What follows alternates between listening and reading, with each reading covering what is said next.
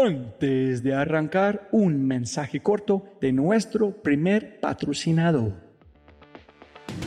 Mira, la inteligencia artificial está en todas partes y es abrumadora. Con tantas promesas y tantas opciones es difícil escuchar la señal entre tanto ruido.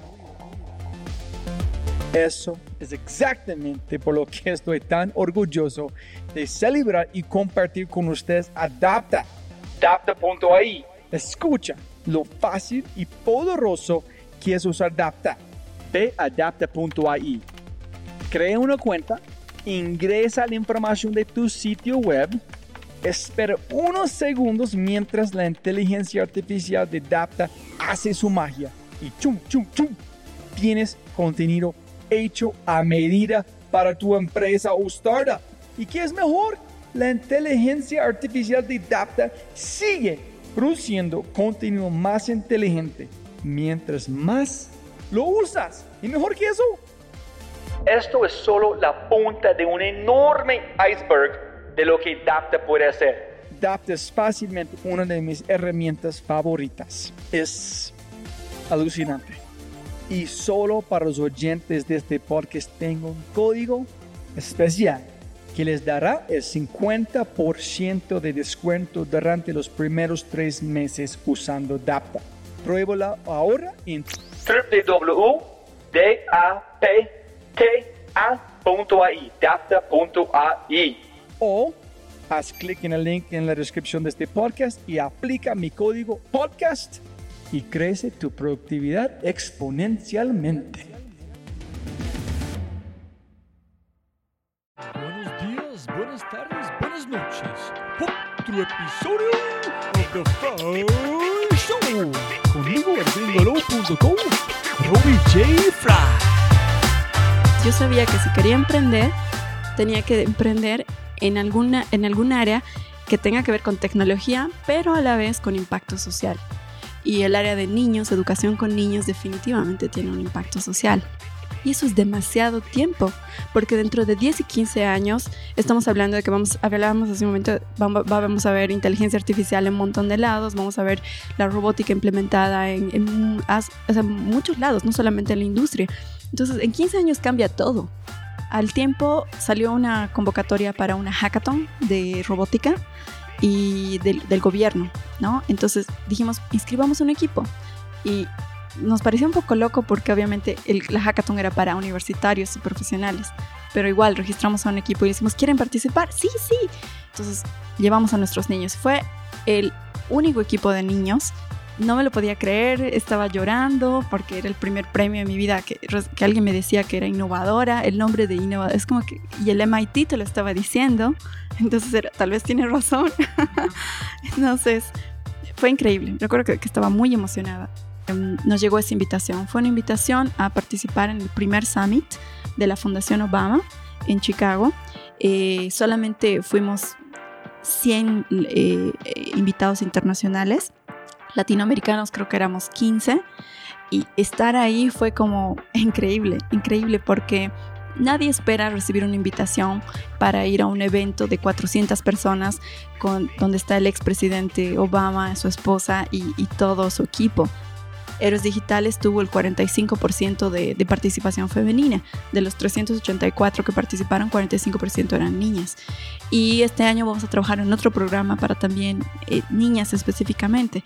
Entonces, es como que me, me, sentí como especial, más especial, diga, por así decirlo, y como que tienes una misión, ¿no? Tienes una misión para, para que cuando vuelvas a tu país tienes que seguir haciendo estas cosas. Hola jóvenes amigos míos, otro episodio.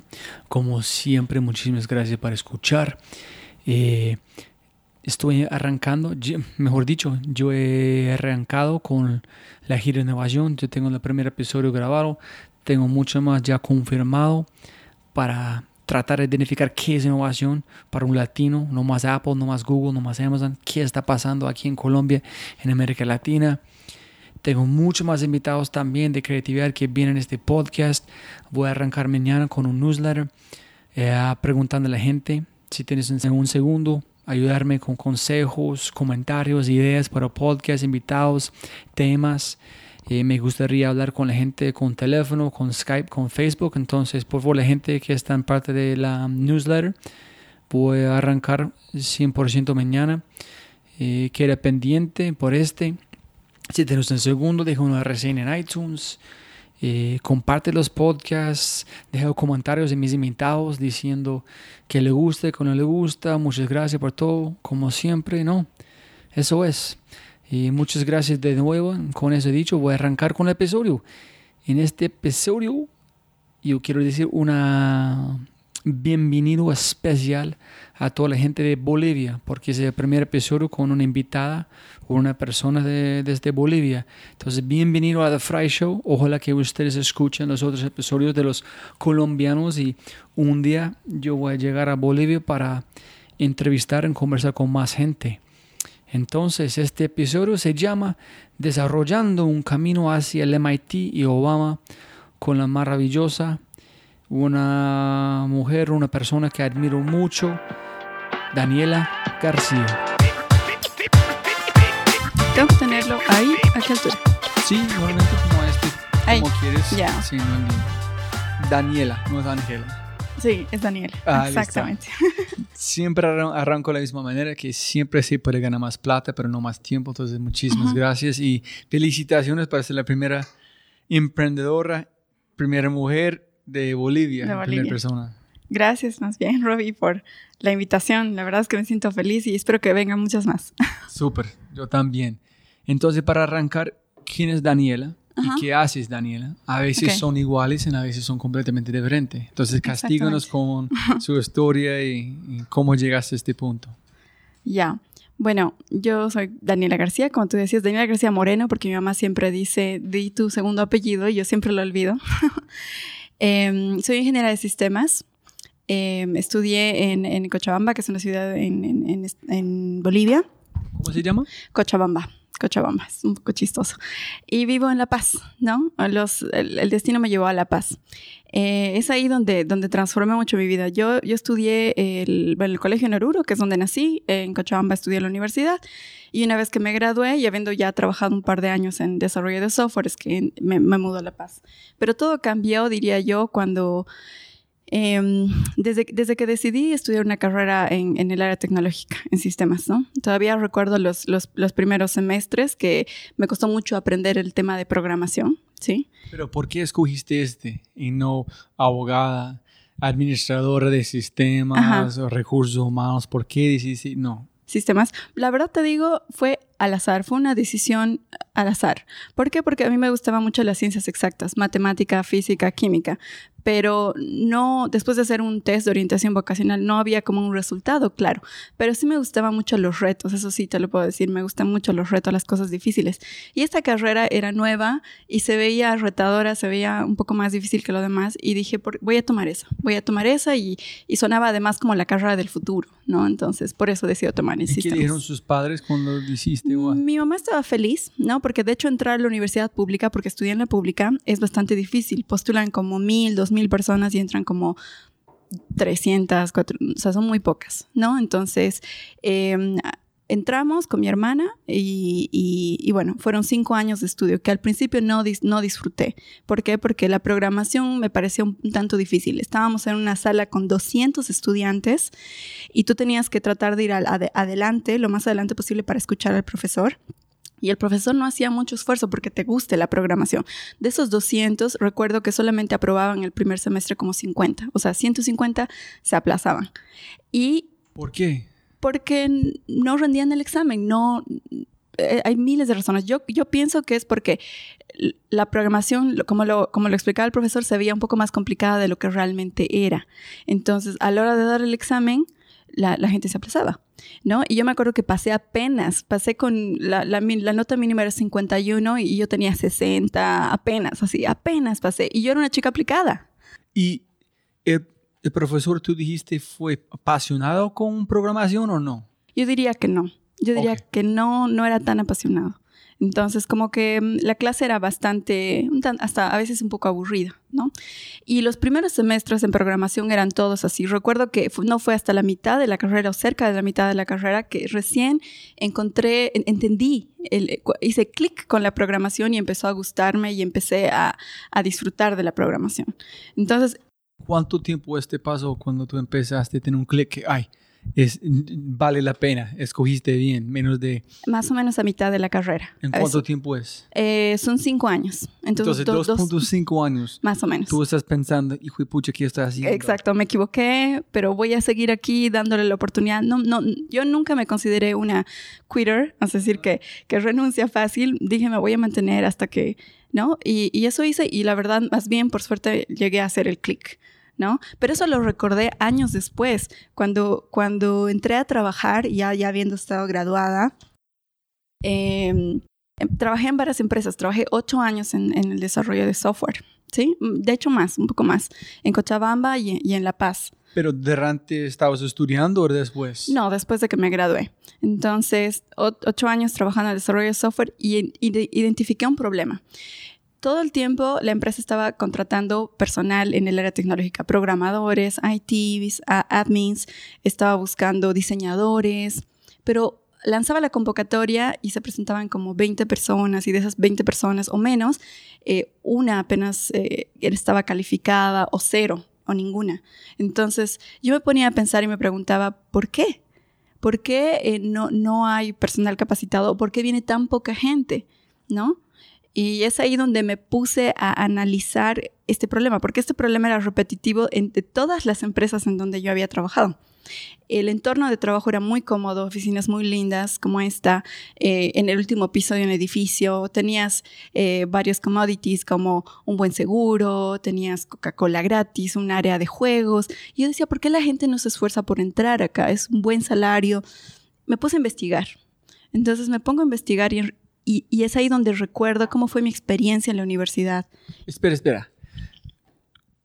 Antes de ese chispa, ¿cómo estás diciendo que tú empezaste a entender que la gente no está tratando de aplicar para entrar en la empresa con, con todos esos beneficios?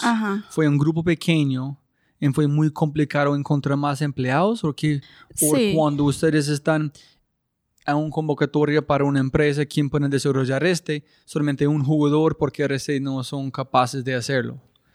Lanzaban la convocatoria, hacían una entrevista, hacían un examen y pocos pasaban el examen. Ese era el tema, ¿no? Que la gente no tiene la educación suficiente para llegar a este punto. Exactamente. Y de los pocos que, que, postulaban, de esos 20 que iban, eh, o sea, obviamente pocos llegaban a pasar el examen o ninguno. Pero algo interesante que me pongo a pensar ahora. Ahora, hoy en día, por ejemplo, yo lanzo una convocatoria, hace poco lancé una convocatoria para contabilidad y me llegaron 200 CVs, 200. Pero hoy en día lanzas una convocatoria para desarrollo de software y te siguen llegando 20. ¿Te das cuenta de la diferencia? Es, es, es gigante. ¿Ese sigue pasando? Sí, sí. De hecho, la empresa donde antes trabajaba yo, que se llama Mojix, sigue sacando postulaciones. Eh, Halasoft, que es otra empresa donde también yo trabajé, eh, saca postulaciones y es, es muy poca la gente que, que, que, va, ¿no? Y que pasa el examen todavía menos. Yo no, no sé nada de Bolivia. Es piense que es una cosa cultural, pasa en su país, es algo que pasa aquí en Colombia también, sí. pero en niveles un poquito menos porque hay más gente. Exacto. O hay más oportunidades. Entonces no solamente es algo de, de su país, es una cosa en América Latina. Eso es lo que encontré después de investigar. Me, me, pongo a investigar y veo unos datos de code.org, code.org, que dice que para el 2020, si no me equivoco, ellos decían, Ah, va a haber una demanda de 1.4 millones de trabajos en el área tecnológica, pero solo 400 mil de estos van a estar cubiertos. Entonces va a haber una carencia de un millón de trabajos que no van a ser cubiertos. Y leí luego otro artículo que, que aquí de Colombia recientemente que hay como 500 mil trabajos en el área tecnológica que no son cubiertos. Entonces realmente la demanda es no solamente, el problema no, no es local, el problema es global.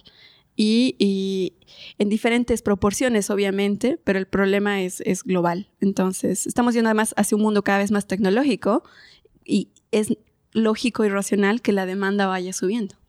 Pero otro problema que yo he visto es los científicos de Colombia, los desarrolladores de Colombia, no son trabajando en Colombia. Es porque Ah. obviamente que tú tienes un talento que todo el mundo necesita, pagan su valor. Claro. Las- no sé cómo en Bolivia, pero en Colombia no quieren pagar a un colombiano un valor, quieren pagar a un colombiano que ellos piensan que es de un valor. Sí. Y no es. Si tú sabes cómo Ujú. desarrollar un software, menos tú tienes la capacidad de como pensamiento abstracto, Ujú, si tienes creatividad, ujú. puedes hacer, van a ganar en dólares porque vas a Claro. trabajar con una empresa colombiana. Totalmente cierto. Hay una fuga de talento. ¿es Sí, son menos de no hay gente aprendiendo cómo desarrollar. En el momento que ellos aprenden, Van a otros países para trabajar, no en su propia tierra, menos de moverse en tratar de hacer cosas que tú estás haciendo, que es, uh, tengo que plan- como sembrar unas raíces en mi propia tierra. Pero, pero si te das cuenta, según el dato de Estados Unidos, del, uno del, del millón de, de trabajos que no tienen, o sea, el problema no es solamente acá, sino el problema también lo tienen allá. A pesar de que un colombiano o un boliviano se vaya a trabajar a Estados Unidos, igual sigue habiendo puestos sin llenar en el área tecnológica. Entonces, estos países empezaron a tomar este problema como un problema ya no de educación, sino un problema más como de economía del país. Porque si tienes una demanda creciente en un área de trabajo y no están siendo cubiertos estos trabajos, entonces un- se vuelve un problema económico ya del país, ya no es un problema de educación. Entonces empezaron a, a, eh, preparar programas, a, correr programas, iniciativas en, escuelas, en donde estaban mm, impulsando la inclusión de la programación en la currícula escolar. En Estados Unidos, en China, en Australia, en Reino Unido, ¿no? Programas pilotos. Eso te digo hace dos años. Entonces yo me ponía a pensar y decía, ¿cuánto tiempo hace falta o en cuánto tiempo llegarán estos programas a Bolivia o a nuestra región, a Latinoamérica? Y lo que yo calculé haciendo cálculos es más o menos una brecha de entre 10 y 15 años. O sea, dentro de 10 y 15 años es que recién estaríamos teniendo programas pilotos en Latinoamérica donde la programación sea parte de la currícula escolar. Y eso es demasiado tiempo, porque dentro de 10 y 15 años estamos hablando de que vamos, hablábamos hace un momento, vamos, a ver inteligencia artificial en un montón de lados, vamos a ver la robótica implementada en, muchos lados, no solamente en la industria. Entonces, en 15 años cambia todo, pero no, no podemos esperar tanto. ¿Y qué, qué van a pasar? En 15 años un niño que está en primaria va a estar graduado del colegio va a entrar a la universidad, ¿no? Y hay, y hay una estadística que dice que eh, del, del, World Economic Forum, del, Foro Económico Mundial, del reporte de los trabajos del futuro, que dice que el 62 o 65% de los niños que están entrando hoy en día a la primaria, para cuando se gradúen, van a trabajar en trabajos que hoy, hoy en día no existen, que hoy en día no existen. Y es totalmente cierto porque hace 15 años eh, no existían varios trabajos de los que que existen hoy, como la nanotecnología, impresión 3D, eh, inteligencia artificial, ciencia de datos. Sí, es muy curioso que tú dices este, por la gente piensa, no, una persona van a trabajar realidad, realidad virtual, pero es, van a tener una persona que es un experto en editar en 3D, una persona un experto en editar luces en 3D, Ajá. alguien que es un experto en un X de botones, de cómo tocar un botón en como realidad aumentada. Ajá. Sí es un mundo, pero hay casi un infinito cantidad de trabajos a través de estos mundos, porque Exacto. primero dos dimensiones, vamos en tres dimensiones, vamos a inteligencia artificial, es filosofía, es mucho más cosas, entonces Ajá. pueden inventar su trabajo más o menos, entonces... Exacto. Ok, listo. ¿Dónde llegaron la chispa en 2.5 años de su carrera? Dijiste, ok, me voy bien. Estoy bien, sí. Pero cuando encontraste, cuando estabas estudiando, Uh -huh. que finalmente dijiste, ay, este vale la pena? Cuando, cuando conocí la programación web, me enamoré de la programación web. ¿Por qué? Porque la programación web era hermosa. me encantaba los lenguajes HTML, CSS, JavaScript. Em, recuerdo que incluso lo aprendí de forma autodidacta con un libro, ni siquiera fue en la clase. Entonces me di cuenta que podía aprender las cosas por mi cuenta, que no necesitaba realmente esperar a que un profesor me enseñe. Y de ahí empezó, eh, porque luego de eso aprendí eh, UX Design, que es diseño de experiencias de usuario. O sea, me autodeclaré diseñadora de experiencias de usuario porque me había comido dos libros de dos libros de, de, experiencia de usuario. Pero yo quiero saber de verdad si puedes identificar qué fue la conexión emocional, qué momento que llegan a desarrollar como páginas web gracias a Mark Andreessen, qué fue, qué fue la parte que inspiró, qué fue que tocase su, la fibra cuando estaba ya trabajando, más o menos por el 2012, tengo un amigo mío que se llama Beto Saavedra. Y Beto es una persona bastante... Em, te, pone ideas en la cabeza y de pronto tú ya estás cambiando de pensamiento en lo que quieres hacer. Él me llevó a una comunidad que se llamaba el Google Developer Group, o, que es una comunidad de... Em, desarrolladores en tecnologías Google. Google tiene como esta, estas comunidades por todo el mundo y son comunidades oficiales. Algunas reciben ayuda de Google, otras no. Nosotros no recibíamos ayuda de Google porque no había una oficina en Bolivia. Pero era una comunidad, ¿no? todos estábamos ahí como voluntarios y hacíamos eventos para em, difundir el uso de tecnologías Google eh, en la universidad. Entonces, dábamos nuestro domingo, nuestros días de semana para organizar estos eventos y que más universitarios aprendan nuevas tecnologías y, se mantengan en la línea. Entonces, recuerdo haber organizado el primer evento de, mujeres en tecnología en Bolivia, que se llamaba el DevFest Women en el 2013. Entonces, fueron 170... No, yo, fui yo. No, tú hiciste. Yo, yo, lo, yo lo organizé. Después de con este... Exacto. Él como que me dijo, ¿quieres organizar este evento? Y yo le dije, no, porque quería. Y él, ah, organizalo, vas a, vas a trabajar con, con unas chicas de, de, Argentina y una chica de Perú. Y eso me llamó la atención. Dije, ah, ok, empecé, eh, me metí, organizé este evento, fueron 170 participantes, 70% chicas, que, y fue el primer evento de mujeres en, tecnología en Bolivia, sí.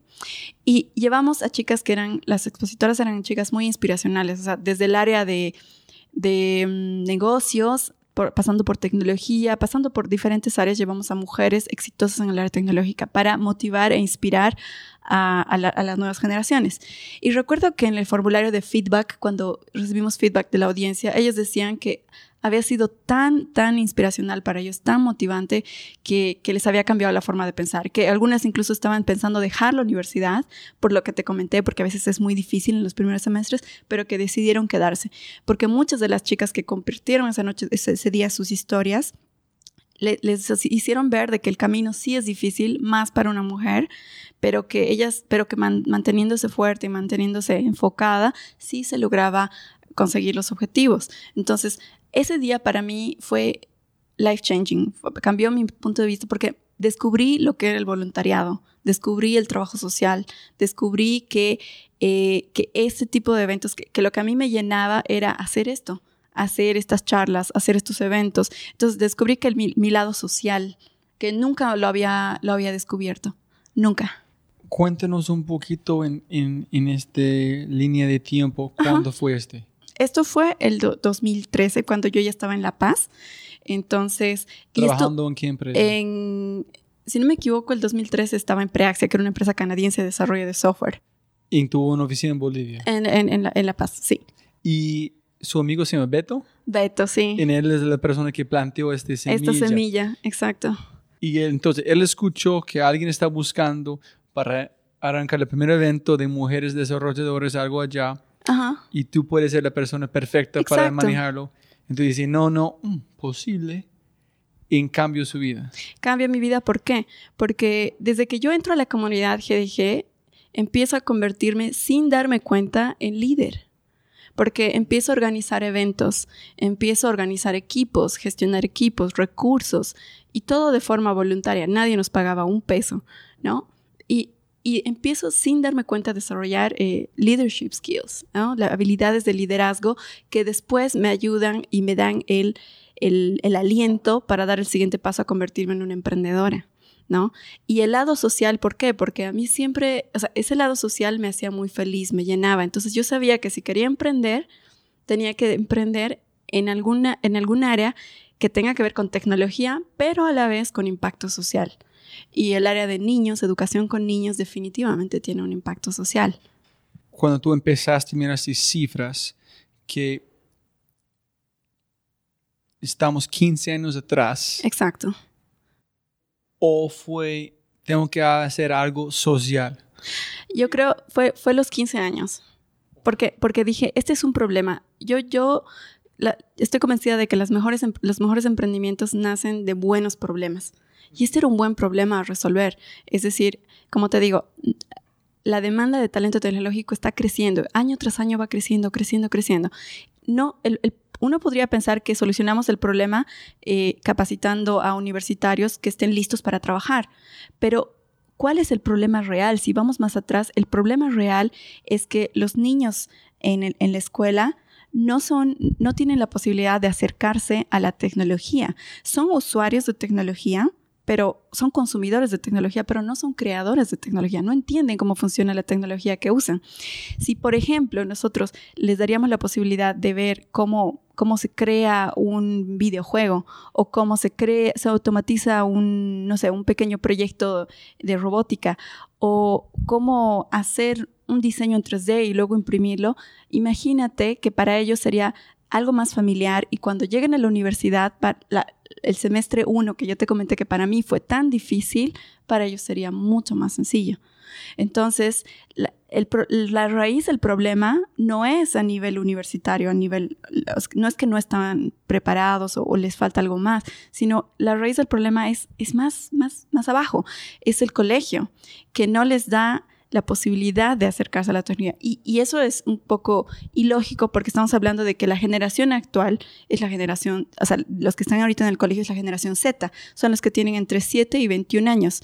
Esta generación es, es digital de forma nativa, son nativos digitales, han nacido ya cuando el Internet estaba ahí, han nacido con la tecnología, por eso es que los vamos usando el celular mejor que los padres, ¿no es cierto?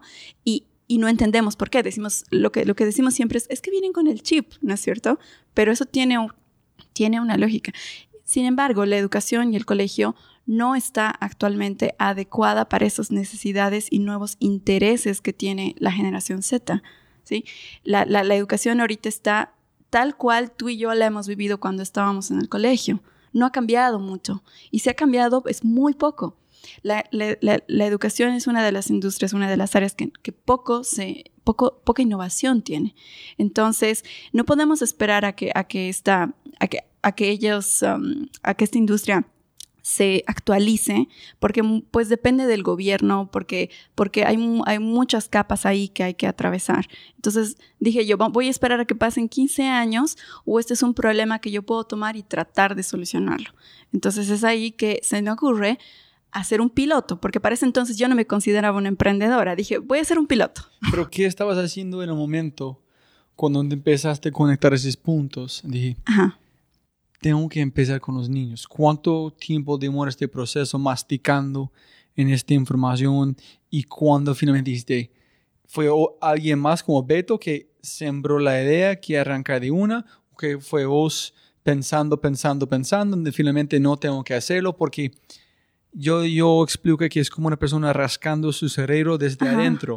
Y la única manera de quitar este rascanita es, quitar ese idea en ejecutarlo. Exacto. Entonces, ¿cómo fue? Estuve como un año pensando en que ese podría ser, podría ser la solución, porque lo veía todos los días, veía el mismo problema todos los días, pero no me animaba porque yo no me consideraba una emprendedora, no me consideraba una emprendedora. Y, y es como que el tema siempre, siempre te da miedo, ¿no es cierto? Dejar el trabajo, la comunidad. Y, pero sí, mi sueño más grande era ser una emprendedora, ¿no? Pero estaba en, este, en esta empresa muy cómoda, en un buen puesto, estaba como product manager de un equipo de desarrollo de software. Entonces decía, ¿por qué uno dejaría su trabajo? Sea, como que no me cuadraba todavía. Pero sí, era muy feliz haciendo el, el trabajo comunitario en el GDG, estaba totalmente contenta. Cuando más o menos empieza a todo cuadrar, cuando conozco una amiga que me dice, em, a mí también me gustaría hacer algo similar, hacer, enseñarle a programar a niños, pienso que puede funcionar y nos sentamos a tomar un café y empezamos a hablar de eso. Entonces, ¿qué tal si hacemos un programa piloto? Y ya siendo dos, es como que estás acompañada, no estás tan sola en el camino. Entonces, decidimos hacer un programa piloto en una universidad. Ambas estábamos convencidas de que Lean Startup era la metodología que teníamos que usar, hacer un producto mínimo viable, un MVP, a un costo mínimo. Ni ella ni yo estamos dispuestas a invertir mucho.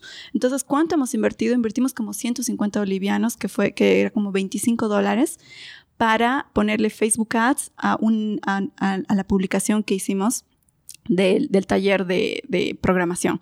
Utilizamos una herramienta, hicimos una investigación sobre herramientas para enseñar a niños a programar. Encontramos una herramienta que se llamaba CodeMonkey, que la había desarrollado un israelí. Y estaba, recién la había lanzado el israelí, o sea, y la vimos y nos parecía muy buena. Era un mono que tenía que atrapar sus bananas y para que se mueva el monito, en vez de usar el teclado o el mouse, tenía, el niño tenía que darle instrucciones de programación para que se mueva. Y las instrucciones estaban en CoffeeScript, que es una versión de JavaScript. ¿ok? O sea, no era tan sencillo tampoco. Entonces, em, compramos la licencia, que no era muy cara, y dimos el, piloto. 15 padres confiaron en nosotros. Entonces, con ese Facebook Ad que, pusimos con 25 dólares, 25 dólares de inversión nada más, llegaron 15 padres a la universidad. En la universidad hicimos un trato especial. Le dijimos a la universidad, no te podemos pagar un, flat fee, o sea, un, alquiler fijo, eh, vamos a pagarte un porcentaje. 30%. Si vienen 5 niños, 30% de esos 5. Si vienen 15, 30% de esos 15. Si vienen 20, 30% de esos 20. ¿Cuándo estaba cobrando? Estábamos cobrando como 50 dólares por, niño. ¿Para cuánto tiempo? Para eh, cuatro semanas, cuatro sábados. Cuatro sábados. Y en, cambio con la universidad solamente fue para el espacio. Justamente la universidad eh, fue con la que hicimos el trato del, porcentaje. La universidad nos daba el laboratorio con 16 computadoras. Ah, ok. ¿Tuviste la permisión para instalar este set como CodeMonkey también allá también, sí, que era solamente, eh, era, un, era un software, ni siquiera había que instalarlo, era web. Ah, Entonces no había que hacer... No hay permisiones, tenía que preguntar. Listo, antes de seguir con este, una pregunta es, para mí, es, yo no tengo ningún sentido de Bolivia tamaño, menos de, es más pequeño de Colombia. Sí. Pero suena interesante que tuviste un turnout, que tanta gente, primero con dentro con las mujeres, y también con este Facebook ad, fue tantos padres interesados que puedes cumplir este, este prototipo, este MVP tan rápido. Sí. ¿Tú piensas que hay una cosa aquí en Colombia, que si tú regalas algo gratis, la gente no llega. Si ellos tienen que pagar, llegan. Sí, Porque los latinos o colombianos no, no ponen mucho valor en los coches gratis. En los Estados Unidos sí. Si alguien de, una empresa gigante está hablando gratis, es, nosotros entendemos como gringos que es esta persona regalando su tiempo para dar información a gente que necesitan. Aquí, si la gente no cobran, este fulano no vale la pena para escuchar. Entonces, ¿por qué tú piensas que tuviste tanto éxito solamente con este primer, con Facebook Ads por algo como este? Porque era algo nuevo y también yo creo que nos ayudó el hecho que lo hicimos en la universidad, porque la universidad tiene un respaldo académico. Entonces los padres probablemente pensaron que la universidad lo estaba organizando. Ah, entonces su espacio en el Facebook Ad dijo, ejecutaron tal cual la universidad. Exactamente. ¿En ese fue parte del plan de estrategia de sí, mercadeo? de alguna forma. Ah, ok. Menos de estamos haciendo en nuestra casa, en nuestro garaje, es, aquí en un lugar Exactamente. Entonces, los papás confían mucho más en un lugar que es académico y era amplio y bonito. Entonces, vinieron esos 15 padres y, nosotros estábamos súper contentas. Hicimos el taller y al finalizar el taller les preguntamos siempre el formulario de feedback, ¿no? ¿Qué te pareció? ¿Qué te gustó? ¿Qué no te gustó? ¿Qué podemos mejorar? Y nos e iterábamos en función de lo que nos decían. Por ejemplo, si no les gustaba el refrigerio, bueno, hacíamos un ajuste en el refrigerio.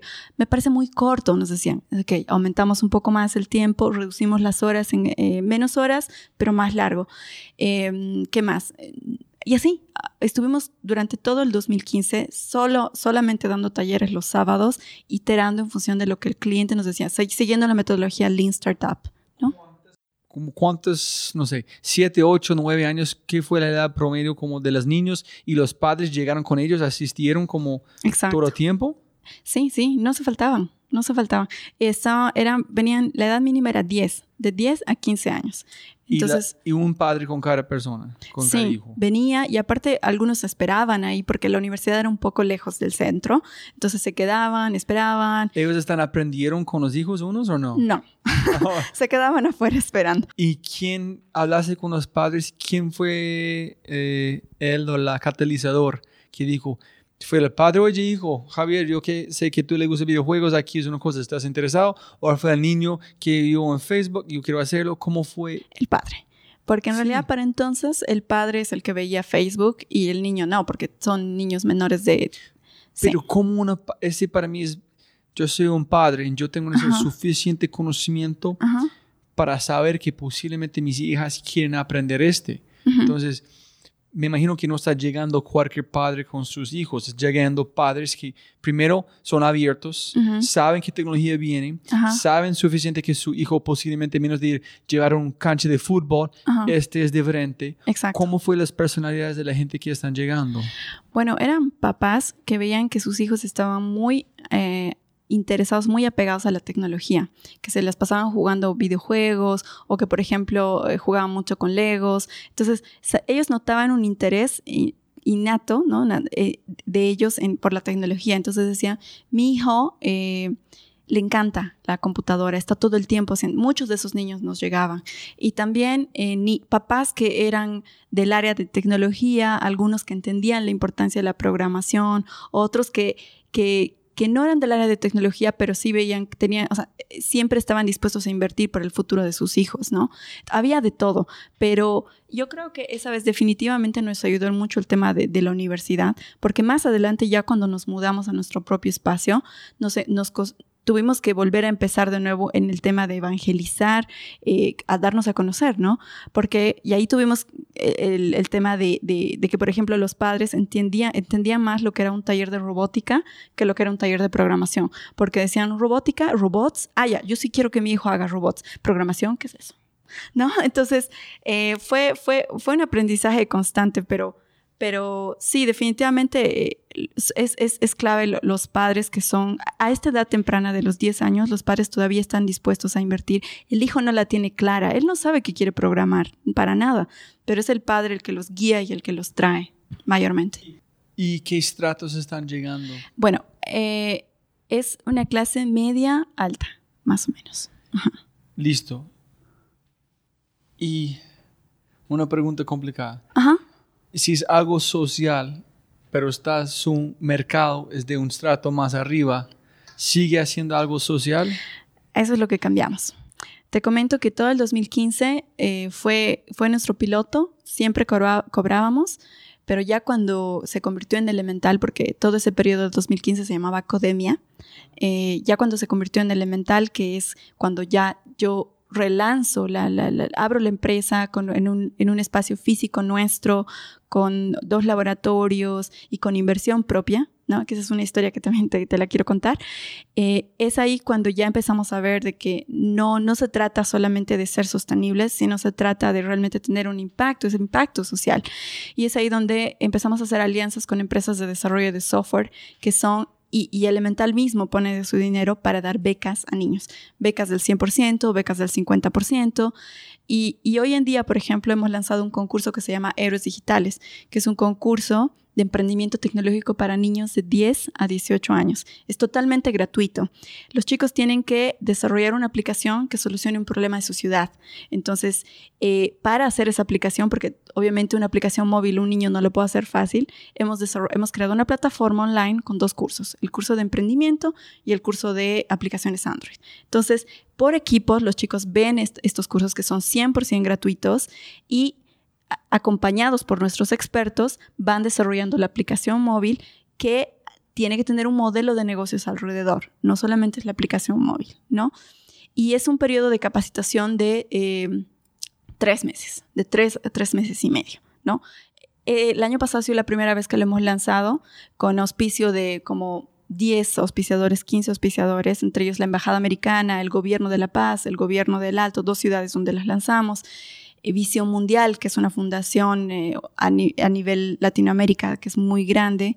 Eh, también estaba una telefónica local. Logramos levantar como 15 mil dólares en, fondos para llevar a cabo este concurso. Habiendo y, y bueno, los números fueron muy buenos. Alcanzamos a 384 niños. 384 formados en 91 equipos que fueron trabajando en aprender sobre emprendimiento, aprender de desarrollo de aplicaciones móviles y empaparse de la realidad en la que vivimos, de los problemas sociales en los que vivimos, ¿no?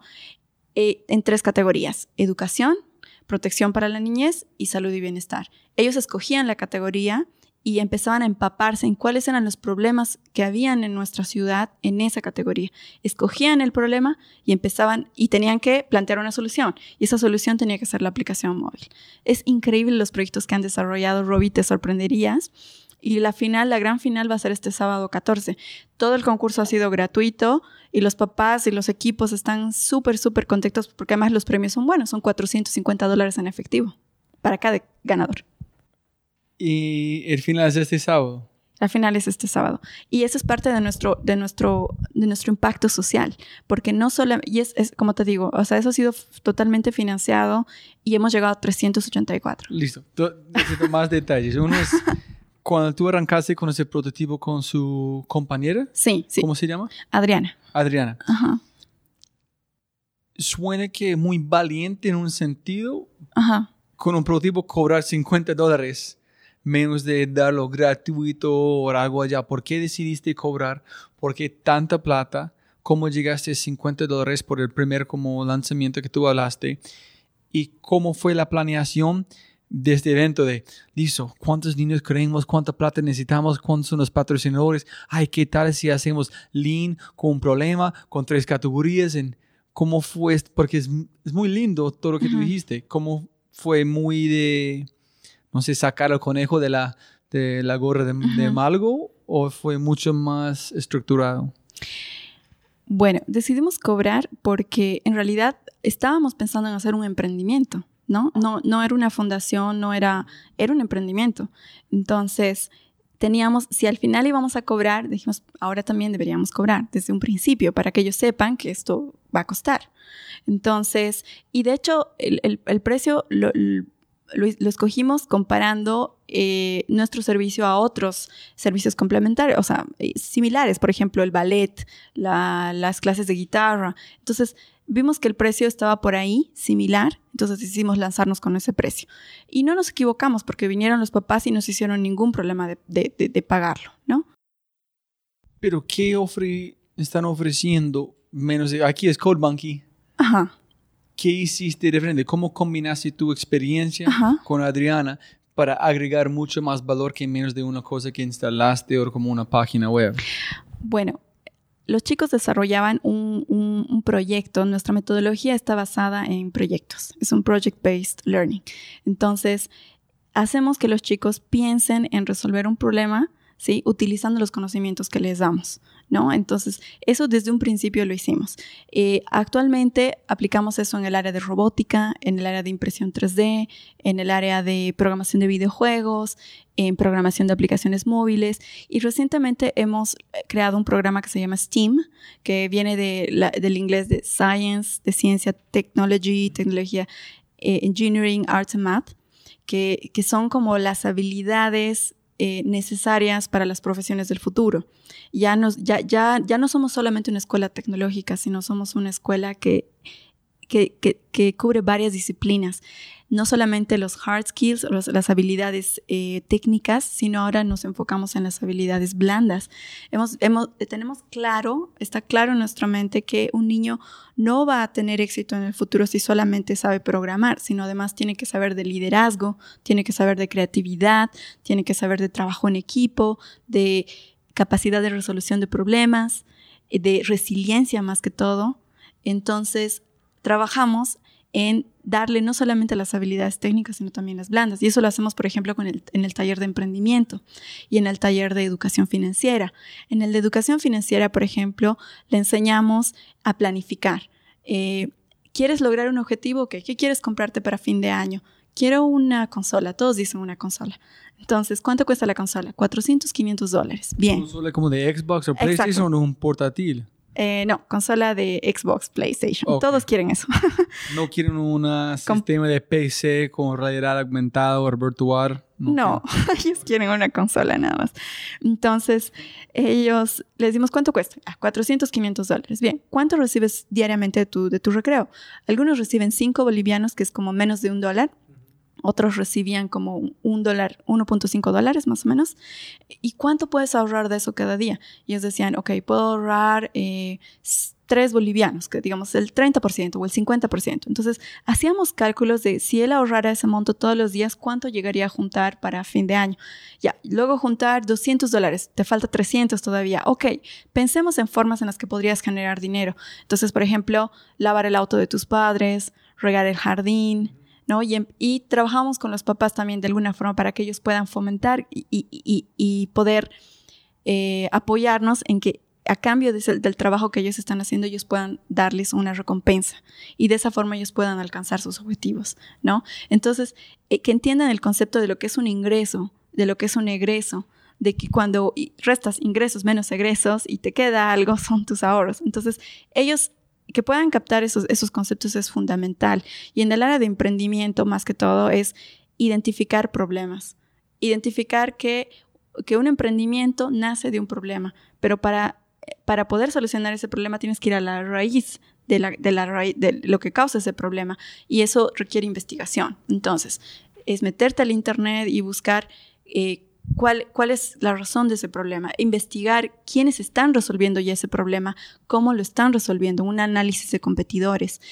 Una vez que ya tienes una propuesta de lo que podría ser la solución, hacer un prototipo, ¿no? O sea, aplicamos Lean Startup, más o menos un prototipo de poca inversión y que ellos puedan eh, salir al, al, centro comercial, por ejemplo, y preguntar a los que podrían ser sus clientes o su mercado qué les parece el producto. Puede ser un producto tecnológico, puede ser no un producto tecnológico. Por ejemplo, unas niñas hicieron una línea de mm, joyería con materiales reciclables. Ellas veían que la casera, que, la, tiendita del colegio destapaba las botellas y, y las tapas metálicas estaban en el piso. Entonces ellas decían, con esas tapas podríamos hacer joyería y reciclable. Entonces la martillaban hasta que quede plana y luego la doblaban y compraban unas cadenitas en las tiendas de joyería y las ponían ahí y las pintaban y quedaban unas, joyas, hermosas. Y ellas decían, ok, ¿quiénes son tus competidores? Y decían, bueno, mis competidores son Yambal y Ésica, que son dos líneas locales de joyería. Y ellas decían, ok, ¿y cuál es tu valor diferenciador? ¿Por qué tú te diferencias? Porque nosotros no hacemos daño al medio ambiente. Somos de materiales reciclables. Entonces ellas era wow, ¿no? Y empezaron a, y así, o sea, aparte al final del, programa ellos hacen un pitch, como un demo day, en donde presentan efectivamente su, su, su modelo de negocios, el producto, eh, a, a, un grupo de, de, ahí están los papás, pero también están otros invitados que les hacen preguntas, ¿no? Sobre cuál es tu estructura de costos, cuáles son tus aliados clave, el, el business model canvas, básicamente. Mucha información. No, no, no. Solamente pensando cómo sería ser un niño de 10 años pensando quién son mis competidores y cómo puede conquistar el mercado. Bueno, lo hacemos con héroes digitales también, ¿no? Eh, en este, solo que en héroes digitales son problemas sociales los que estamos solucionando, ¿no? Pero también tienen competidores. También. Ahora, a veces no. Por, por ejemplo, se parece que tú hiciste en Bolivia fue, no fue competencia para desarrollar niños en programación. Entonces, tú entraste a un mercado donde no hay competidores. Entonces, tú puedes decir, ese es cómo vamos a jugar este juego, porque nadie más está tratando de hacer que ustedes están tratando de hacer. Exacto. Al principio sí. Hoy en día ya tenemos competencia. Te comento. Para niños. Para niños. Pero tú dijiste aquí que ha visto en Colombia que no hay. En Colombia no. En Colombia no. Es por eso que queremos expandirnos acá. Ah. Pero en Bolivia sí, tú sabes cómo es, ¿no? Cuando ya ven que alguien está haciendo algo. Yo quiero hacerse también. yo puedo, porque siempre es sencillo antes de hacerlo. Exactamente. Y mi competencia está en robótica más que todo. Eh, no tanto en programación. Nosotros seguimos siendo como los líderes en programación, porque aparte de, de, darles programación visual, les damos programación ya a otro nivel, programación algorítmica con lenguaje C++, ya, ya algo más avanzado. Eso es para los adolescentes. Y este evento que termina el 14, Ajá. ¿cómo fue el proceso de diseñar todo este concurso? ¿Cuánto tiempo demora el concurso? Siete meses en total. Siete meses. Siete meses. ¿En cuánto tiempo planeando, pensando, masticando sobre la idea? ¿En cuánto tiempo recibir los fondos de Telefónica, etcétera, etcétera? Ok. ¿En cuánto tiempo pensar, ok, ese es el entregable, ese es el tiempo que demora, ese es una cosa social, esos son los mentores? ¿Cómo fue toda la logística? Fue, diría yo, que eh, como nueve meses en total, ¿no? Dos meses antes. Fue, o tres incluso. Estuvimos pensando en, en febrero, es que nació un poco la idea. Nos inspiramos en un concurso que ya existe, que se llama Technovation, que es un concurso que está en como 70 países, pero que eh, originalmente es un concurso americano y es apoyado por Google y la UNESCO. Eh, pero está 100% en inglés y para poder participar tienes que grabar el video en inglés, tienes que hacer tus entregables en inglés, todo en inglés. Pero tú sabes que vivimos en, en- en- Latinoamérica donde el inglés no es, es un privilegio todavía para muchas familias. Entonces decidimos eh, crear nuestra propia versión, pero que sea 100% en español. Y no solamente para niñas, porque este concurso era solo para niñas. Nuestro concurso es para niños y niñas. Y decidimos, no vamos a hacer algo igual, vamos a mejorarlo. Entonces, eh, grabamos videos, dos cursos con, que son totalmente eh, gra- gratuitos, pero además están en video, son videotutoriales. Entonces, tú sabes que lo visual te entra más rápido que lo que, lo, que solo leer PDFs. Entonces, son dos cursos que están grabados con expertos locales. Entonces, es súper tropicalizado. Tú puedes ver ahí al emprendedor boliviano, puedes ver al desarrollador boliviano explicando.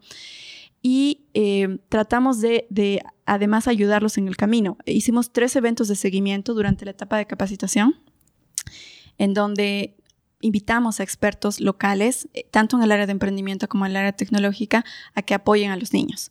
Entonces vinieron como 40 expertos, 20 expertos de tecnología, 20 expertos de emprendimiento. Venían los equipos y cada experto tenía que hacerle seguimiento como a tres o cuatro equipos, ver cómo habían avanzado hasta ese punto, qué es lo que tenían que hacer para la siguiente etapa, aconsejarlos, apoyarlos. ¿Cómo escogiste los eh, mentores? ¿Cómo escogiste los equipos? Ajá.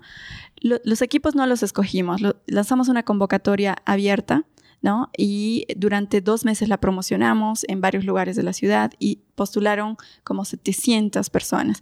Y de ahí se formaron equipos, 91 equipos, 384 personas en total, participantes en total, 102 mentores y el resto eran niños. Entonces, el equipo tenía que ser de dos a cuatro personas, con un mentor por lo menos, pero a veces había hasta dos mentores, ¿no? Eh, y, y, eso, entonces empezamos así, así la capacitación. El, el, hecho de conseguir el fundraising, buscar a los auspiciadores, fue como un periodo de dos meses igual, eh, eh, explicando en qué consistía el programa, cuáles iban a ser los beneficios. Y ya luego, cuando empezamos el 20 de enero, que fue el lanzamiento, eh, los eventos de seguimiento fue la clave para poder hacer que los equipos no se caigan en el camino. Sí se cayeron muchos. Hoy en día eh, solamente llegaron a la final, eh, bueno, a la, a la semifinal 25 equipos de los 91 equipos. 25, pero aún así es un buen número porque son equipos que han terminado de desarrollar su aplicación móvil, han terminado su, todo su, su, modelo de negocios, Business Model Canvas, su plan de marketing, han grabado dos videos, el pitch, donde explican cuál es el, el, problema, la solución, el modelo de negocios, y el demo, en donde explican cómo funciona la app, ¿no? Y esas aplicaciones están listas para subirse al Play Store, por ejemplo. Entonces, 25 equipos es un gran logro para la primera versión. Para la segunda versión estamos pensando eh, expandirnos a Santa Cruz y a Cochabamba, que son dos ciudades que están cerca en, en de La Paz, en Bolivia, y a futuro lo que queremos es que el concurso sea latinoamericano, es decir, correrlo acá en Colombia, correrlo en Venezuela, y de hecho ya conversé aquí con un par de personas que están interesadas. La, la, plataforma es totalmente gratuita, los cursos son totalmente gratuitos, entonces solamente requiere un equipo local de voluntarios que lo lleve a cabo. Excelente. Entonces, ¿dónde estás en este momento con Elemental? Ajá. ¿En qué es sus planes para futuro, para expandir? Claro. Bueno. Eh, ¿Cómo fue su proceso con Ashoka? ¿Por qué estás aquí en Colombia? Bueno, te voy a contar eso. Eh, yo, yo vine a, a, justamente a Bogotá porque tenía, estaba postulando para la, para la red Ashoka, ¿no?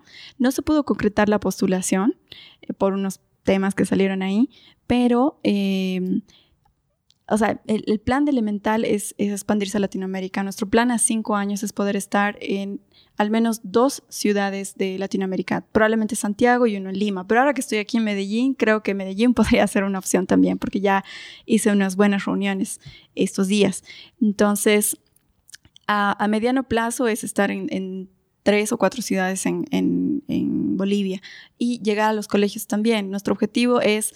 Eh, poder bajar el precio todavía mucho más. Y para poder bajar el precio, nuestro objetivo es llevar los programas de elemental al colegio, que haría que reduzcamos los costos fijos, ¿no?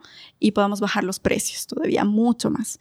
Eh, y con la ayuda de los profesores, a, través de nuestra plataforma online, dar una educación blended, blended que sería un híbrido entre la educación virtual y la educación presencial. Si, digamos, no existe un profesor en ese colegio que pueda llevar a cabo la clase, llevaríamos a nuestro profesor, ¿no?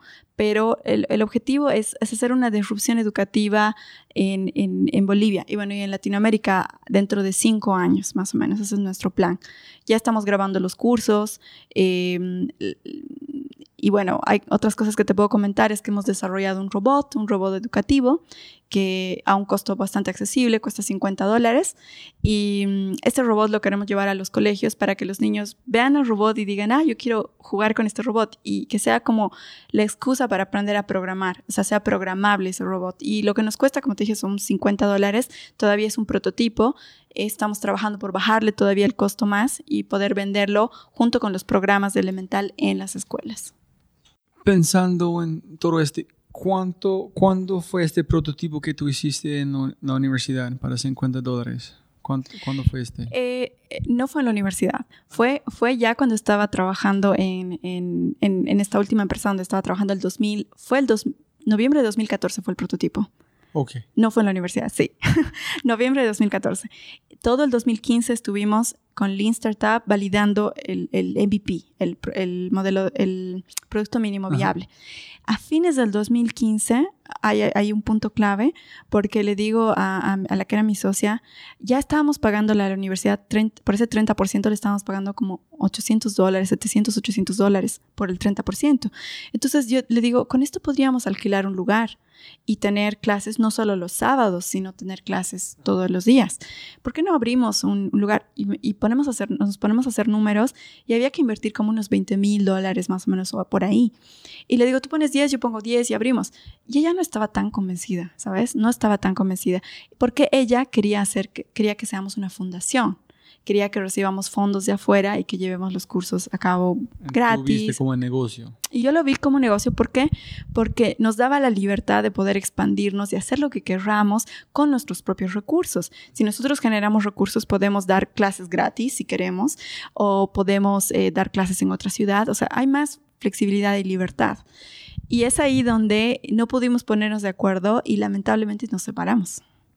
Con, con la visión con, con... Solamente la visión. Con la visión, exactamente. Nos separamos y, y yo me recuerdo que decidí que yo sí iba a seguir adelante y al final busqué inversores, eh, hice muchos pitches, o sea, con inversores, pero muchos me decían, felicidades, hace dos años esto era realmente mucho más innovador de lo que es ahora.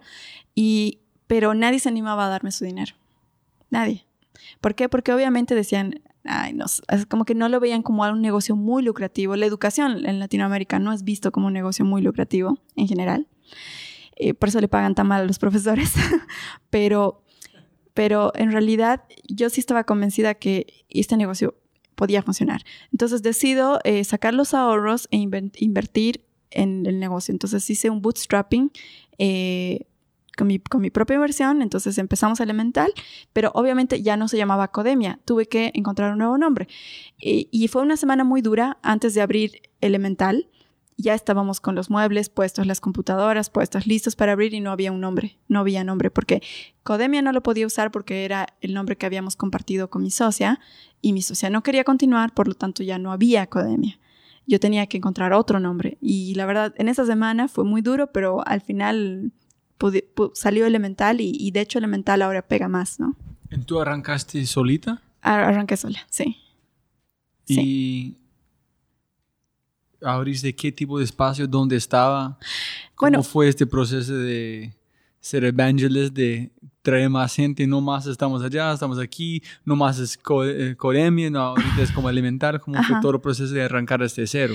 Fue duro porque estaba sola, ya no había socia que me acompañe ni quien me diga, estamos haciendo bien, estamos haciendo mal. Cuando tienes a veces dudas, le preguntas a tu socio, pero ya no había a quien preguntarle.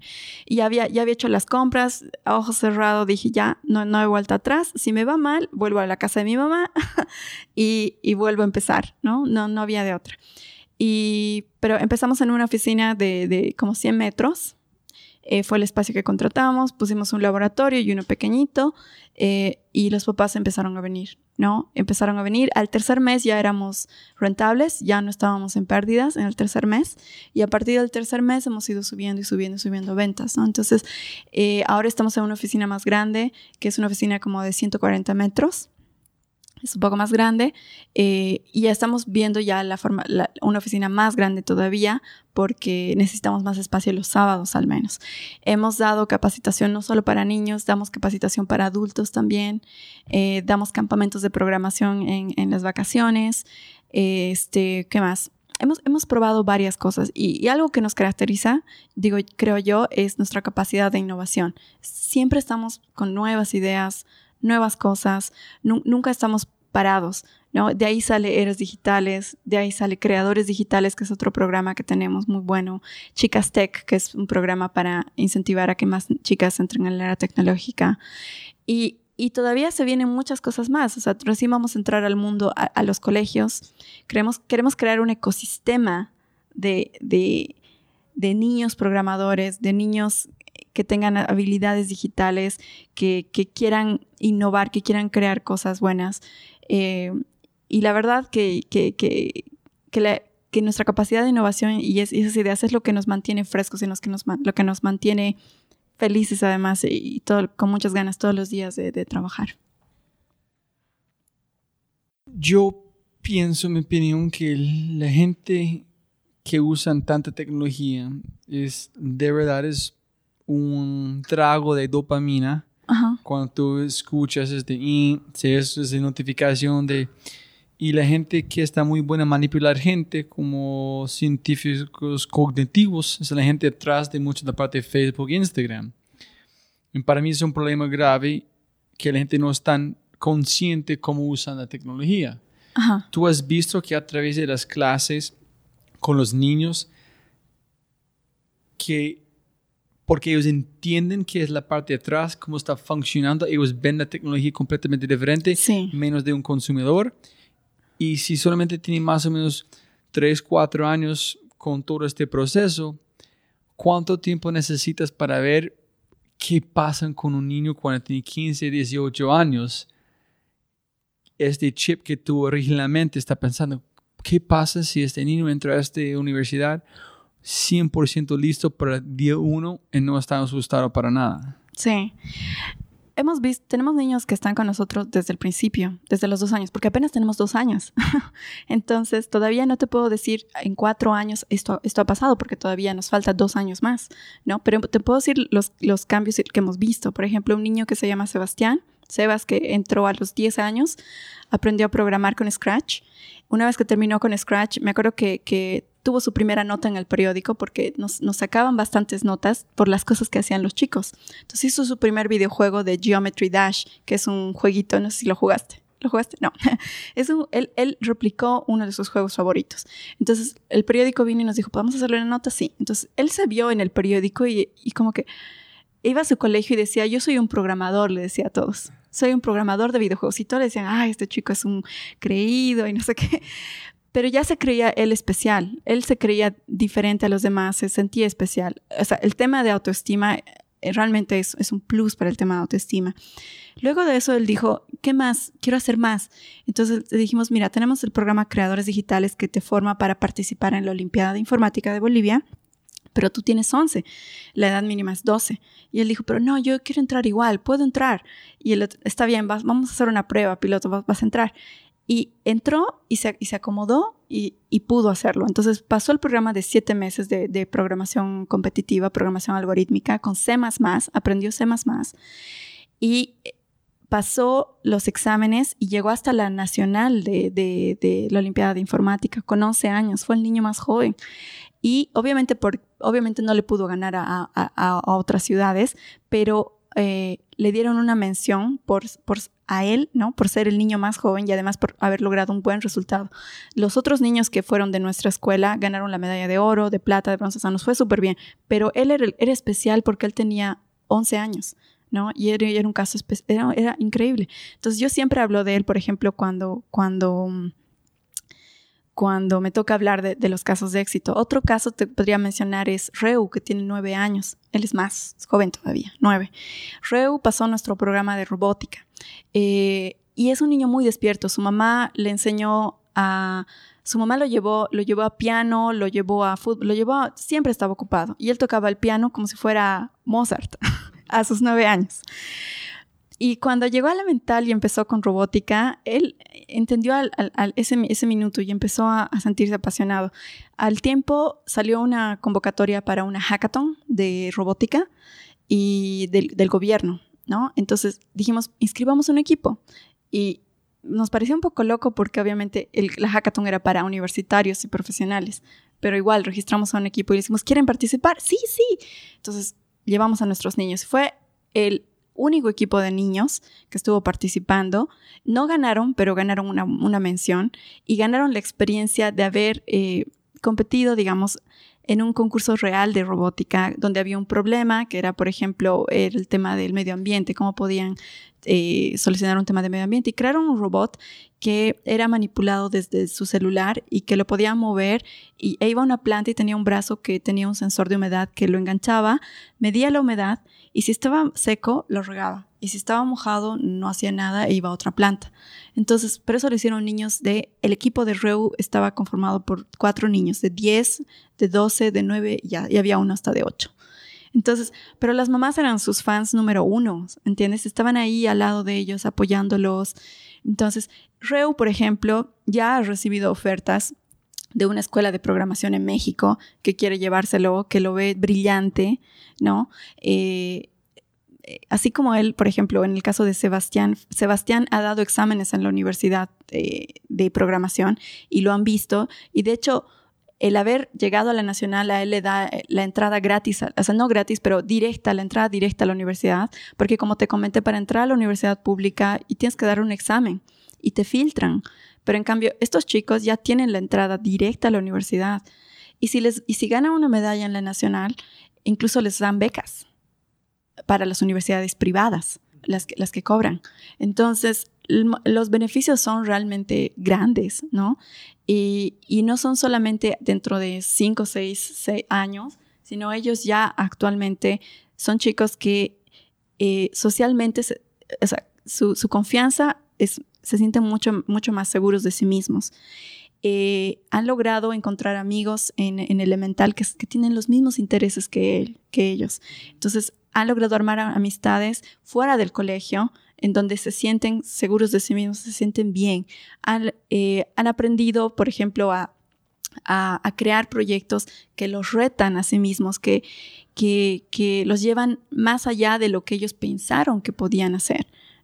Ya después del primer concurso, Sebastián ahora participa en, todos los concursos que, ve, ¿no? Y es un niño que ahora tiene 12 años.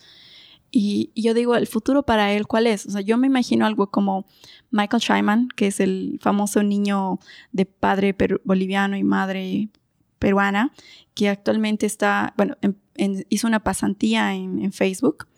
Eh, lo contrataron en Facebook y ahora está en Google. Pero ¿cómo es que llegó a Facebook? Porque él aprendió a programar videojuegos cuando tenía 12 años, aprendiendo en Internet. Hizo un videojuego que llegó a ser el número uno en el, en el Apple Store y, y, Mark, fue el juego? Era, se llamaba Snap for Snapchat o algo, no, Snap for Snap o algo así, Snap for.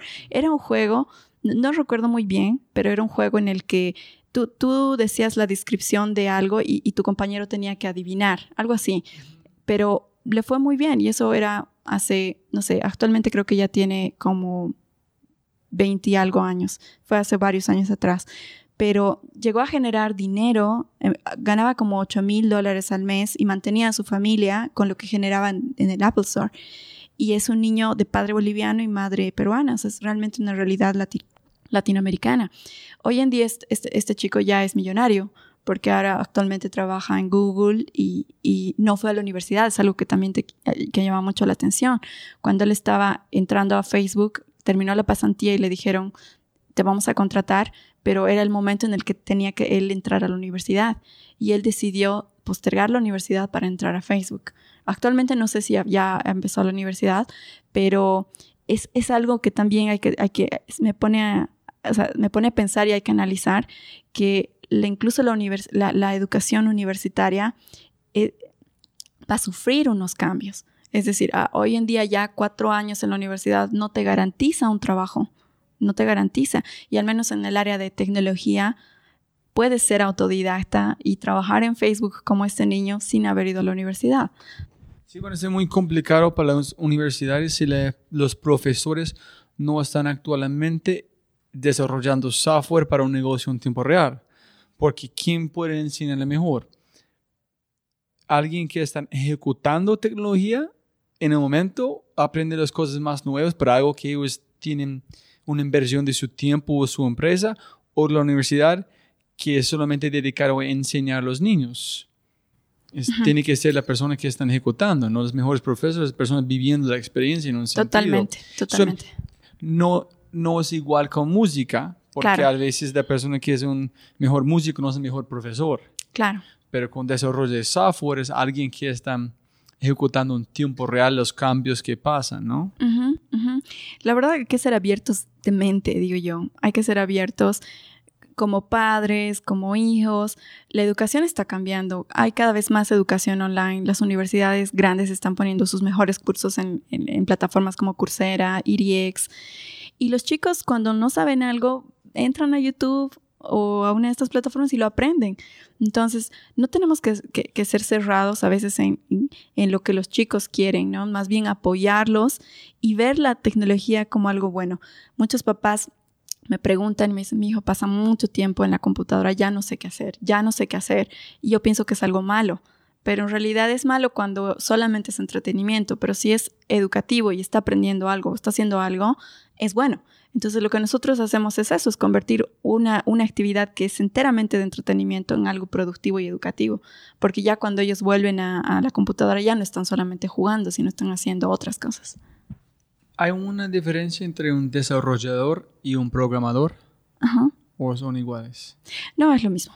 Porque yo pensaba que tú dijiste, a través del desarrollo de software, tú desarrollaste su capacidad de liderar desarrollaste su capacidad de hacer cosas sociales, desarrollaste su nivel de ser emprendedora. Entonces, a través de desarrollo es un acto también, no sé, presente, presencial de desarrollo a uno mismo en ese que pasa con los niños. A través de aprender desarrollo, están desarrollando mucho más capacidades afuera de solamente una cosa dentro de un computador, ¿no? Exactamente. Como es, herramientas de, de competir, de vender, de ahorrar plata, pero todo a través. Entonces, como desarrollo, es un sistema de desarrollo mucho más allá. Sí, Sí. Eso es porque no se pensar que me gusta mucho más de programación, no es mucho más, es, es en este momento desarrollo de la vida. Exactamente, sí. La, la usamos usualmente el término desarrollador y programador como, como si fueran lo mismo, pero como tú dices, ¿no? Ellos desarrollan, en, en estos, se trata de desarrollar no solamente habilidades técnicas, sino también habilidades sociales.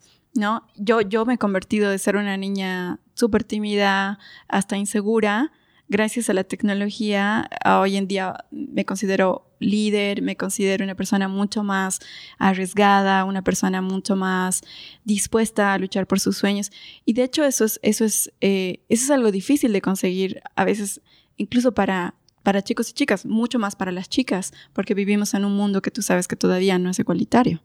Entonces, que, que, que tu mamá o que alguien te diga, tú vas a ser... Vas a liderar una compañía o una empresa, es como que no te lo crees al principio. Pero si yo no hubiera pasado por esa escuela de, del Google Developer Group o, y, los años trabajando en el desarrollo de software, creo que no podría haber hecho lo elemental.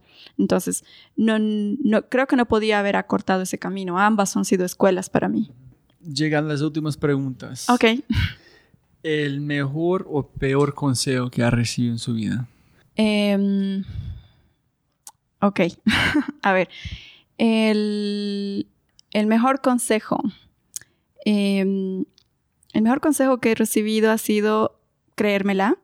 Eh, de, de, un amigo que es, bueno, dos amigos que me dijeron esto, que es, uno es Beto y el otro es eh, Sam, se llama Sam y es un amigo de, San Francisco, que, cuando yo de pronto tenía que pensar en, en, cuánto, cuánto vale elemental o cuánto, porque uno cuando empieza realmente cuando uno es emprendedor, a veces no sabe realmente cuánto vale su empresa, porque el momento que estás buscando eh, inversores y quieres crecer.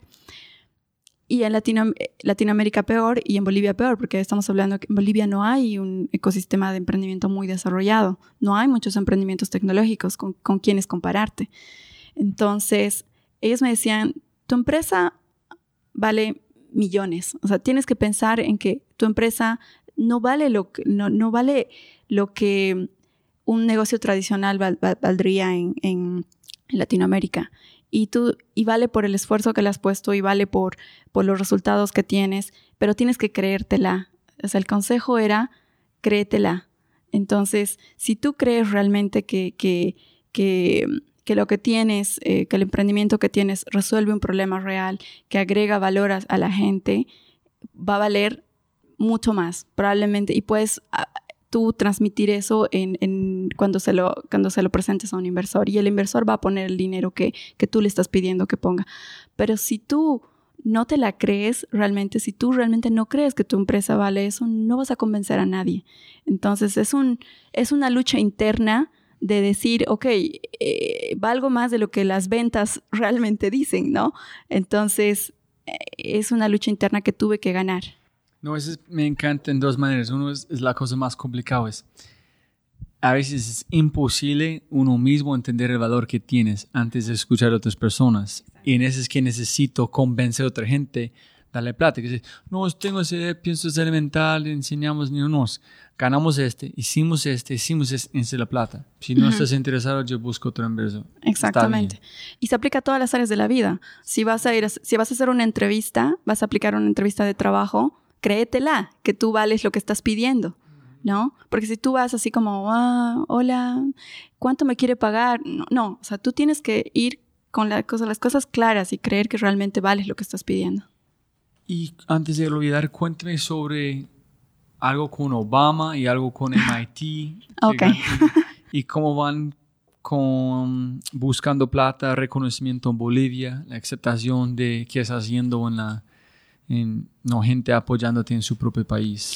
Perfecto. Bueno, em, justo después de que, de, que, de que fundamos Elemental, como cuatro, seis meses después, bueno, dos meses después aplicamos al, al premio Innovadores Menores de 35 del MIT. Entonces, jamás pensé que lo íbamos a ganar, jamás. Eh, para septiembre más o menos nos llega la, noticia de que sí, que habíamos ganado.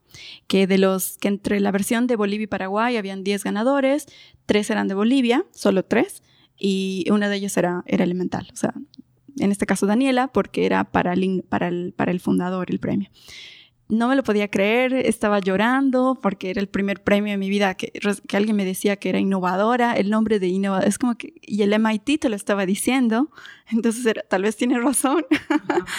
entonces, fue increíble, recuerdo que, estaba muy emocionada. Y unos, unas semanas después, eh, me, llega la, la, notificación de que habíamos sido seleccionados para el programa Young Leaders of the Americas del gobierno de los Estados Unidos, que también lo aplicamos y de entre 4.000 emprendedores de, de, Latinoamérica y el Caribe eh, estábamos siendo seleccionados también, o sea, junto con 250 emprendedores. Así que fue wow también. Y, es, y esa fue como el inicio de esta aventura del emprendimiento, de, de recibir capacitación, de, de, decir, ok, bienvenidos emprendedores, oh, soy, soy emprendedora, ok, de, realmente convencerme de que soy emprendedora, ¿no? Hay una expresión de un hombre, un autor que se llama Austin Kleon, que la gente siempre quiere ser como se es, eh, el sustantivo, si quieren ser como tener el nombre innovador antes de ser el verbo. Eh, no, tiene que ser el verbo antes del sustantivo. Entonces, ¿qué hiciste? Es luchando por cantidad de tiempo, finalmente MIT regalar el nombre de ese sustantivo que es innovadora, también con emprendedora, pero primero tiene que ser el verbo. Es totalmente cierto. y a veces uno no, está, no sabe por qué está tan metido, no, no están funcionando para mucho, para vos, antes está funcionando, no sabes hasta qué nivel, y finalmente, ay sí, que yo sé fue muy innovador. Sí. Y es que también que dicen Clayton Christensen cuando pregunta qué es una innovación, innovación o qué es innovador. No cuando yo veo te cuento, pero en el proceso es invisible. Antes de finalmente, ¡ay! Sí, mira que yo hice. sí, te das cuenta y dices, mira hacia atrás y dices, wow, sí, ok, y todavía falta más todavía. Sí. Entonces... ¿En qué dijeron como Bolivia de gente cuando hay un muchacho para MIT, una machera como... Bueno, eh, aparecimos en varios medios. Hicieron una premiación en Paraguay, otra premiación en Bolivia. Eh, empecé a crecer más mi red de contactos. y se, me presentaron oportunidades buenas gracias a eso. Conocí personas interesantes. Em, y, eso más que todo, ¿no? Y después eh, me ayudó, de hecho, también eh, para postulaciones posteriores. Por ejemplo, Em, postulé a, Mecate, que, era, que, es una, que es como una aceleradora para emprendimientos educativos en, México. No salí seleccionada, pero sé que, por ejemplo, estábamos a punto de pasar, o sea, realmente la, competencia en, el área tecnológica es, bastante alta, pero en general, en varias postulaciones, el hecho de ser, el, eh, tener este, este, título de, del MIT ha, pesado un montón, ¿no? Eh, he hecho, me han invitado a varias charlas, también internacionales, locales, por eso, y es, genial. Y ahora para la para Shoka también pesó mucho, digamos, ¿no? El hecho de, de, tener ese título también, ¿no? Y todavía hay varias postulaciones que, que, me falta postular, aceleradoras más que todo. Pienso postular a Startup Chile, pienso postular a Y Combinator algún rato también. Entonces, va, va a ayudar, ¿no? Pero no lo es todo, porque al final solo es un título, nada más. Lo que realmente importa es tu modelo de negocio, tu plan financiero y lo que le vas a ofrecer al, cliente, ¿no? Eso es lo que realmente funciona. Me imagino que tiene que ponerlo mucho cuidado cuando reciben estos, no sé, premios o estas cosas, no parar su aceleración que te llevó allá en el primer lugar, ¿no? Puedes ser muy enfocada, no soy emprendedora y parar emprendiendo. Exacto. Porque estás más enamorado con este nombre, menos de, ay, no, no puedo hablar esta entrevista porque tengo que trabajar. Claro, exactamente. Sí, al final tienes que entender que mm, solo es parte del camino, pero en realidad yo siento que apenas estamos empezando, que, realmente nuestro objetivo final es llegar a Latinoamérica, como te comentaba, y para eso nos falta mucho todavía. A veces me comparo con otros emprendedores latinoamericanos que están como en el área de educación también y digo, wow, todavía me falta harto. Y estoy luchando duro para, por ejemplo, abrir nuestra primera sede fuera de Bolivia, que va a ser un, milestone bastante importante, un, punto importante. Em, en, mismo Bolivia, abrir más sedes, ¿no? Conseguir nuestro primer inversor, que sea un inversor ángel o algo así, ¿no? Eh, que, que, que nos ayude a dar a ir a ese siguiente nivel, pero escoger adecuadamente es importante también, ¿no es cierto? No solamente se trata del dinero, sino también se trata de la experiencia que aporte, de, lo que aporte ese valor, ¿no? Y eso, ¿no? Y sobre lo de la Fundación Obama que me preguntaste, eh, eso pasó el año pasado, sí, el 2017, que yo, pienso que fue gracias a que participamos en el programa Young Leaders of the Americas del gobierno americano que em, nos llegó esa invitación. Fue una invitación a participar en el primer summit de la Fundación Obama en Chicago. Eh, solamente fuimos 100 eh, invitados internacionales latinoamericanos creo que éramos 15 y estar ahí fue como increíble, increíble porque nadie espera recibir una invitación para ir a un evento de 400 personas con, donde está el expresidente Obama, su esposa y, todo su equipo. Nadie. Y, empezar a y tratar problemas de emprendedores, de líderes cívicos, de cómo ellos podrían apoyar a los emprendedores, qué problemas tenemos que ellos quieren y, y decirte, ok, queremos ayudarte, pero necesitamos que nos digas cómo hacer, hacer actividades para proponer propuestas, agendas, planes, y estar ahí es como un privilegio, de verdad, y, poder saludarlo de mano, poder darle un abrazo, o sea, es realmente, fue, fue realmente una experiencia que me cambió. ¿Conociste a Obama? Sí, por supuesto. no sabía que estaba hablando de él. Sí, sí. hicimos, eh, o sea, estreché su mano, lo pude abrazar, incluso podemos verlo varias veces porque estábamos trabajando en una sala con puros em, eh, emprendedores y líderes. fue, ¿Cuántas personas? ¿Fue 14 de América Latina? Eh, de, de, América Latina, creo que yo, sí, más o menos unos 14, 15, pero de internacionales, de, de todo el mundo, fueron 100. ¿Pero de cuántas personas de, de qué otros países? ¿Ellos seleccionan uno de cada país o fue como dos o tres de Colombia? de, Colombia no había nadie. O sea, de, estaba solamente eh, un de los que yo conocía un mexicano, una peruana y yo. El resto no los conocía, pero sé que había 100 internacionales. No, no sé. Eso no, no, no de dónde vienen los otros latinos. Exacto, no, no sabía. Pero eh, 100 de todo el mundo es realmente poco. Es realmente. ¿Y qué dijeron en su país cuando te fuiste? Yo conocí a Obama, estaba ya trabajando. Esta vez fue gracioso porque esta vez no, no, no, no, no, no fue mucho, no hubo mucha cobertura ni nada. En serio, aunque no me lo creas. No, fue, se, quedó entre, entre los amigos, entre los que sabíamos. Y bueno, mi compromiso, porque también nos hicieron hacer un compromiso, el compromiso, eh, tú tenías que escribir un compromiso en un papel. Y mi compromiso fue em, ayudar a cerrar la brecha de género en el área tecnológica. Y de hecho, volví y estaba dispuesta a, trabajar más en eso. Entonces, es así que, que hice Héroes Digitales Héroes Digitales tuvo el 45% de, de, participación femenina. De los 384 que participaron, 45% eran niñas. Y este año vamos a trabajar en otro programa para también eh, niñas específicamente. Entonces, es como que me, sentí como especial, más especial, diga, por así decirlo, y como que tienes una misión, ¿no? Tienes una misión para, para que cuando vuelvas a tu país tienes que seguir haciendo estas cosas. Y además, que pude conocer que aparte del emprendimiento están los líderes cívicos.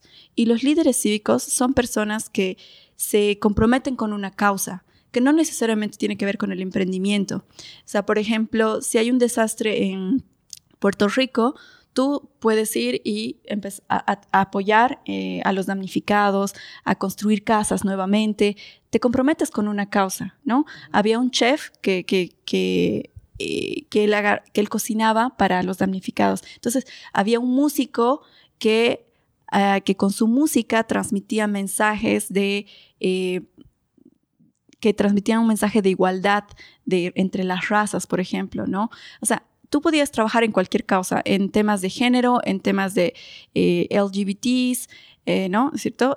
también el tema de, por ejemplo, pobreza, el tema de igualdad de, de, de razas. Tú, sabes que hay muchos problemas en el mundo y ahí llegué a conocer a personas que cada una estaba comprometida con una, con una causa por hacer un mundo mejor. El, todos en común teníamos un objetivo, hacer que el mundo sea mejor. Entonces yo sentí, me sentí como que tengo una misión por mi lado y en este caso es eh, no, no solamente el tema de la brecha de género, sino ayudar a mejorar la educación de alguna forma. Entonces, en menos de dos años tiene chicos recibiendo ofertas de trabajo, de, de entrar a la universidad. Conociste el presidente, de, expresidente de mi país, ya con MIT en dos años. Sí. Pero también con qué cantidad de tiempo pensando y desarrollando software para otras empresas pensando, ¿no? Entonces, es mucho más de dos años. Sí. Es por emprendimiento. Eh, si puedes poner una cartelera enorme con el mensaje para el mundo en frente del Aeropuerto Internacional de El Dorado en Bogotá, ¿qué mensaje? Sería, em, en, en, inglés es love what you do, do what you love, o ama lo que haces y haz lo que amas.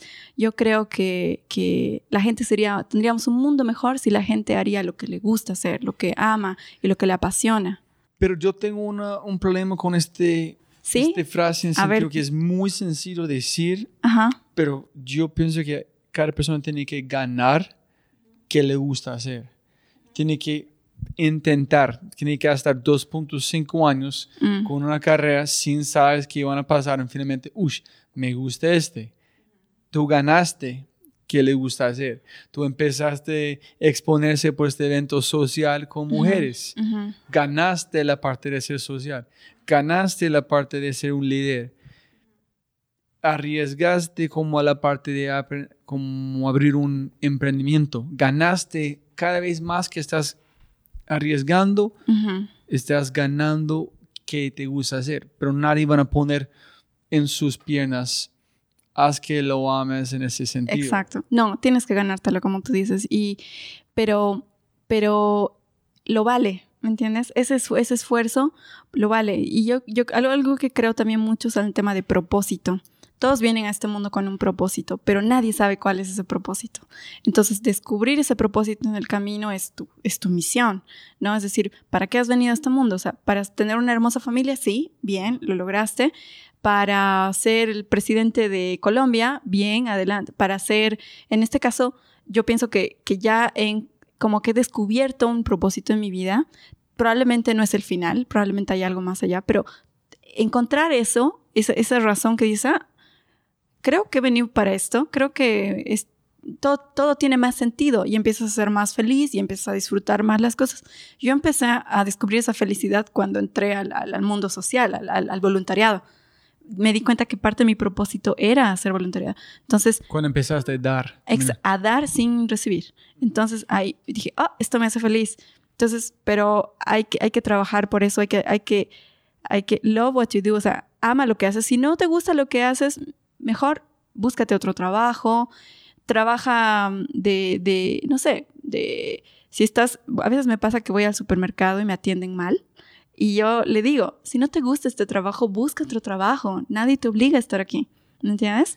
Pero ¿qué pasa, Riz, si alguien dijo este cuando tú tienes 2.48 años en su carrera? Si no le gusta su carrera, cambia. Pero aún así hay historias, hay historias y muchos casos de gente que ha hecho cambios drásticos en su vida, pero terminan bien, porque al final el que no arriesga no gana, ¿me entiendes? Entonces, eh, si digamos has estudiado para arquitecto porque tus papás son arquitectos y te dijeron que la arquitectura era lo tuyo, pero al final no te hace feliz, todavía tienes una vida para, para estudiar otra cosa, para hacer otra cosa. Pero si tú renunciaste Ajá. para hacer algo diferente en su carrera en 2.48 años, no 2.5, no vas a encontrar la programación de web Ajá. no estamos aquí teniendo esta conversación. Sí, sí. Entonces, cuando uno sabe que es la perseverancia, resistencia, vale la pena seguir más adelante. Cuando pienso que tiene que ver un luz un poquito más adelante, que voy a sostenerme un poquito más y ya voy a tomar una decisión. Yo pienso que mucha gente posiblemente renuncian un poquito temprano. Tiene una empresa, llegan a su punto que llegan las complicaciones y terminan antes de llegar al punto que puedes amar que haces. Es cierto. A mí me pasó eso porque tenía una empresa de marketing, que, de marketing digital con unos amigos y eh, nos iba bien un tiempo, pero otro tiempo no, y al final la cerramos. Pero marketing digital, el 2012, cuando eh, Facebook estaba entrando a Bolivia. Si lo hubiéramos mantenido, ahorita tuviéramos una empresa muy, muy sólida, porque hoy en día el marketing digital está en todo lado. Pero ¿por qué la dejamos? Porque a nadie, o sea, si yo hubiera sentido pasión por marketing digital, me hubiera mantenido más firme. Pero como que no, no era lo mío. Entonces, como es más fácil dejar ir lo que, con lo que no, a lo que, a lo que no le tienes mucha pasión o no le tienes mucha afinidad. Pero cuando sientes que hay afinidad y te duele dejarlo ir y no quieres dejarlo ir, mantente. Pero de todas formas, es, es una escuela. Los primeros, si quieres ser emprendedor, los primeros años siempre te vas a rendir rápido. Te vas a rendir rápido. Pero a medida que va pasando el tiempo y vas cerrando empresas o, en realidad eh, equivocándote en general, cualquiera sea cual sea la decisión, más adelante te das cuenta y miras atrás y dices, en esa ocasión podía haber hecho esto, si no me rendía, hubiera, hubiera, podía haber logrado esto. Entonces, aprendes a, a rendirte con menos facilidad, eres más resistente a, los problemas. Pero si tú estás, acabas de salir de la universidad y quieres ser emprendedor, lo más seguro es que te va a ir mal. Te va a ir mal y, te vas a rendir rápido, pero está bien. De hecho, deja que haya un, unos cuantos de esos fracasos para que te aprendas a esas cicatrices te van a ayudar a ser más resistente cuando llegue el momento de ser resistente. Pero sí es importante esa escuela, digo yo, la de trabajar. Yo creo que es muy raro el emprendedor que sale de la universidad y, directo. Es, es, un poco inmaduro y joven para, para... Y posiblemente es más que es, por ejemplo, en, pensando en vos, en su carrera, llegando finalmente al punto que, ay, si este es para mí, es, si no sabes si vas a renunciar, que vas a ser más feliz, tiene que seguir adelante. En el sentido, si dices, uy, ya pasé 2.5 años en esta carrera, yo no sé si voy a sentir mal, si voy a renunciar, no sé qué voy a hacer, entonces vale la pena seguir adelante para hacer 100% si es, la, es mejor cambiar. En a veces cuando arrancas con algo con mercadeo, es muy obvio, ese no es para mí. Entonces, depende, a veces vale la pena seguir adelante. Si tú no sabes 100% o con una gran mayoría que es mejor. Y a veces es, por ejemplo, un ejemplo, una persona de este podcast se llama Sergio Pavón, que arrancó un concierto, un evento se llama Stereo Picnic. Fue casi cuatro veces quebrado. Y le dijo a sus socios que quisieron renunciar. Digo, no, una vez más. Y yo dije, ¿por qué? Y le dijo, porque yo no puedo vivir con mí, con mí mismo si yo voy a renunciar a este. Prefiero ser quebrado por el resto de mi vida si yo tengo esta duda durmiendo en mi cabeza, ¿qué pasaría así? ¿Qué pasaría así? Yo quiero hacer uno más vez en yo soy 100% sí o no soy incapaz. Exactamente. No, y es, y es así, totalmente cierto. Hay que, hay que seguir intentando. Eh, no, no es fácil, pero lo vale. Vale la pena el, el esfuerzo. Vale la pena para gente escuchando para mí en el espejo. Hay tanto, uno se siente abrumado, se siente confundido, pero tiene que encontrar algo para ayudarte salir porque todo es más claro en el espejo. Como en esta conversación. Pero me imagino cuántos arrancando fue. Fui, puche, ¿qué está haciendo? ¿Qué? Y, todavía siguen esas dudas, créeme.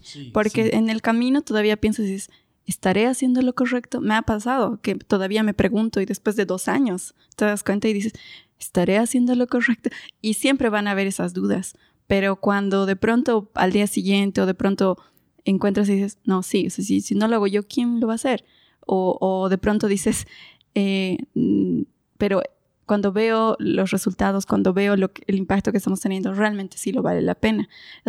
Siempre vas a tener ups and downs. O sea, Amazon estuvo a punto de quebrar hace dos años y hoy en día es la empresa número uno en, el mundo de ventas. Entonces, es como que todos tienen sus subidas y bajadas, pero la, templanza, la, toma de, las tomas de decisiones, las decisiones que tomas son las que determinan, digamos, al final el éxito o el fracaso y tienes que determinar si realmente lo vale, vale la pena hacer esto analizar y si realmente lo vale, mantente firme, ¿no? Si realmente eres infeliz y muy infeliz, no, porque es tu vida al final, ¿no? O sea, y, lo, y eso con cualquier trabajo, ¿no? Incluso la gente que está muchos años trabajando en una empresa, em, tranquilamente puede también buscar, o sea, si, si, quieres seguir trabajando, buscar probablemente otra empresa que, que, te ofrezca otras oportunidades o un cambio de aire. Siempre es bueno hacer cambios.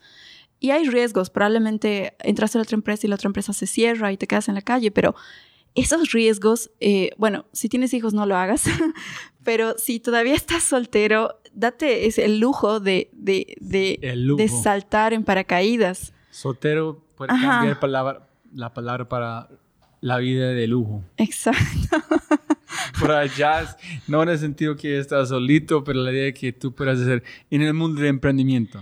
Y la otra cosa que quería decir es esta, que que uno puede ser emprendedor incluso trabajando. Es decir, por ejemplo, yo trabajaba ocho horas en Mojix, pero hacía, hacía mi MVP, mi producto mínimo viable los sábados y trabajaba en las noches. Entonces estuve emprendiendo medio tiempo, por así decirlo, a la vez que trabajaba. Sí, es un mito que tiene que renunciar todo. Sí, pues, es, no, no, no, no, es cierto. Menos riesgos, mejor. Eh, claro, yo no me hubiera lanzado a invertir todo mi dinero si yo no hubiera visto que eso, eso era un negocio que funcionaba. Entonces, sí es, sí es posible que obviamente vas a trabajar más, obviamente vas a dormir menos, pero es posible. Hay muchas personas que lo hacen. ¿Qué es el fracaso más grande en el sentido de que aprendiste después del fracaso fue un conocimiento con más valor posible a través de un fracaso? Em, el fracaso más grande fue justamente cuando no pudimos continuar con, con, con mi socia, Adriana. Fue en ese momento un, un, fracaso fuerte para mí porque estaba, me sentía muy segura con ella, sentía que juntas íbamos a ir hasta el final, pero cuando de pronto ella dijo, no, yo ya no voy, eh, y perderla fue, fue, fue, difícil, digamos, fue duro empezar todo sola, ¿no? Pero el aprendizaje más grande que me dio es que a pesar de que, de que pasó eso, eh, me, me, sentí más, me sentí más fuerte, aprendí a tomar decisiones sola, aprendí a, a, que a que nada me detenga, porque uno, uno pensaría una semana antes de abrir un, un negocio, de hacer el opening, de pronto no tienes nombre y no tienes socia. Una persona diría, creo que mejor retraso la apertura o, dar un paso atrás y decir, creo que no, no va a dar. Pero ya, ya estando ahí, eh, tomé aire, tomé valor y dije, va hacia adelante. Y Elemental, la verdad, no me gustaba el nombre, no me gustaba. Sentía que, que, que, que Codemia era el nombre más bonito. Pero dije, no importa, al final eh, eh, tengo que tener un nombre, aunque se llame Patito, tengo que salir. Y ya luego después lo, puedes cambiar. Otra cosa que aprendí en el camino que también es muy importante es que done is better than perfect. O sea, eh, el, hacer algo es mejor que hacerlo perfecto. Yo soy muy perfeccionista y a veces lucho con eso porque eh, quiero que todo sea perfecto, pero cuando quieres que todo sea perfecto te va mal porque eh, inviertes demasiado tiempo. O sea, que esté lo suficientemente bueno es, es suficiente a veces.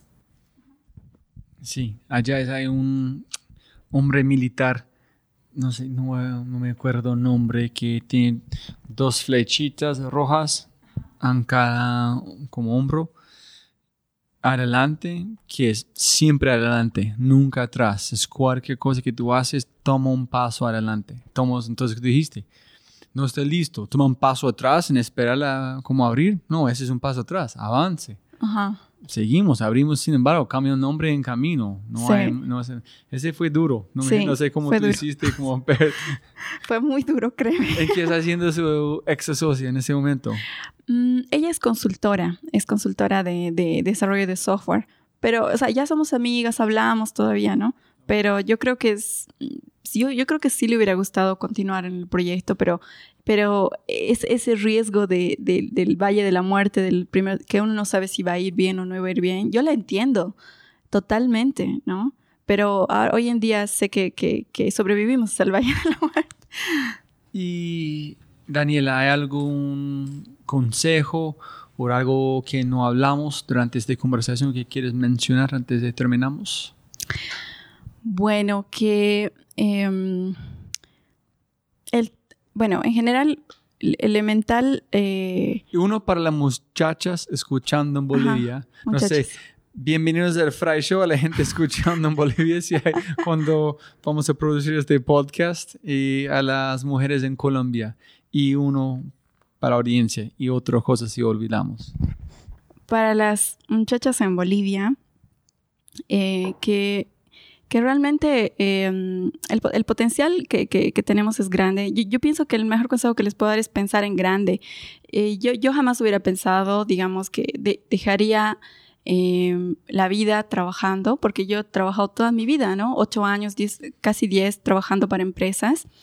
Y jamás pensé que un día estaría viajando de más, más al año, no sé, unas cuatro o cinco veces, conociendo lugares diferentes, haciendo lo que me gusta. Conociendo presidentes. Eh, conociendo presidentes, sí, em, pero lo vale, ¿no? Y, pero, y sucede, pero obviamente toma bastante esfuerzo, bastante convicción, pero más que todo creérsela, lo que te comenté hace rato, es creer que realmente tú puedes.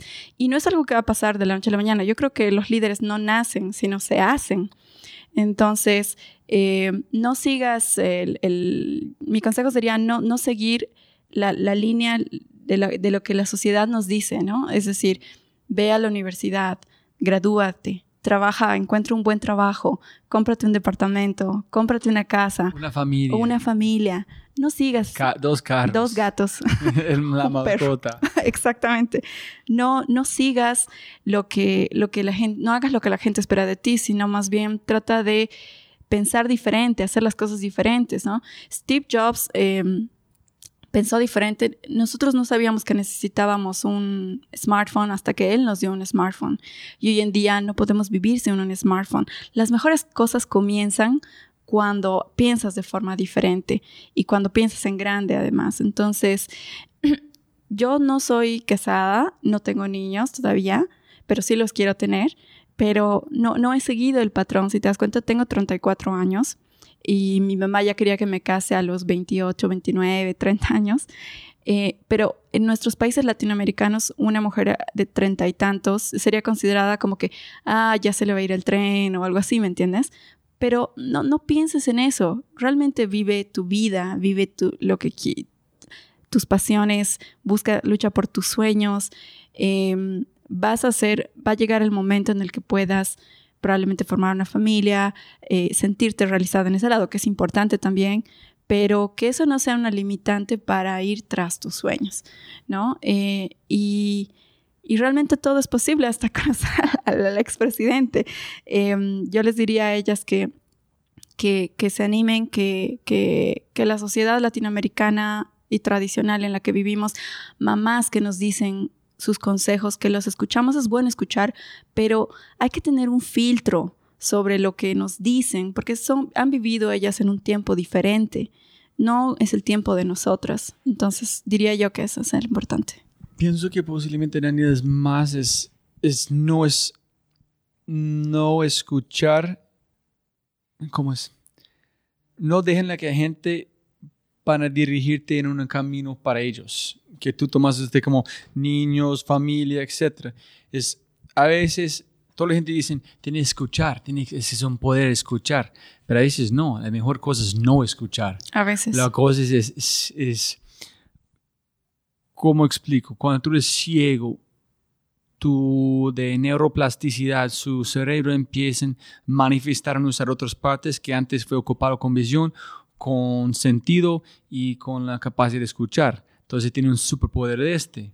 Entonces a veces tiene que empezar para escuchando otras personas para aumentar su intuición, aumentar otros sentimientos, en decir, no, ese, ese es que quiero hacer. Y uh empiecen a escuchar, no, sí. porque también su visión es mucho más claro. Claro, o cuando te dicen, no, no, no, no estudies eso, no, vas a morir de hambre, ¿no? O sea, siempre están ahí los, los, los, los consejos, pero no hay más que, o sea, tú eres dueño de tu vida y tú eres quien decide al final, ¿no? Ese sería el consejo para tanto bolivianos como colombianos también.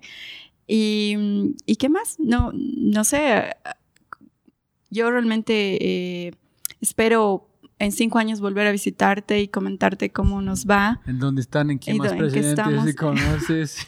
¿Qué más premios? Sí. Eh, ¿Cuántos seres en Colombia? Sí, siempre estamos buscando eh, crecer nuestra red de contactos, hacer colaboraciones. Em, ahora estamos viendo de fortalecer el área de desarrollo de software ya dentro de Elemental también, desarrollar nuestras propias herramientas, eh, otras herramientas más adelante. Al final las opciones son múltiples, ¿no? Ahorita eh, te puedo contar mis planes hoy, pero en un mes puede que cambien. Así de, así de cambiantes somos. Entonces, eh, si, si, si, alguien que nos está escuchando está interesado en el área de educación, me encantaría conocerlo porque de hecho necesitamos más embajadores que, que sueñen en cambiar la educación eh, utilizando tecnología y me encantaría conocerlo. Sí, posiblemente que en menos de un año vas a tener elemental inteligencia artificial, elemental Ojalá. machine learning. Ojalá que sí. Y como arrancamos, Daniel, siempre para ganar más plata, pero no más tiempo. Muchísimas gracias por tiempo. Gracias a ti, Robbie. Y, eh, no sé, abrazos. Y muchas gracias a toda la gente escuchando en Bolivia con este gran emprendedor que tengo aquí. Gracias. Chao a todos.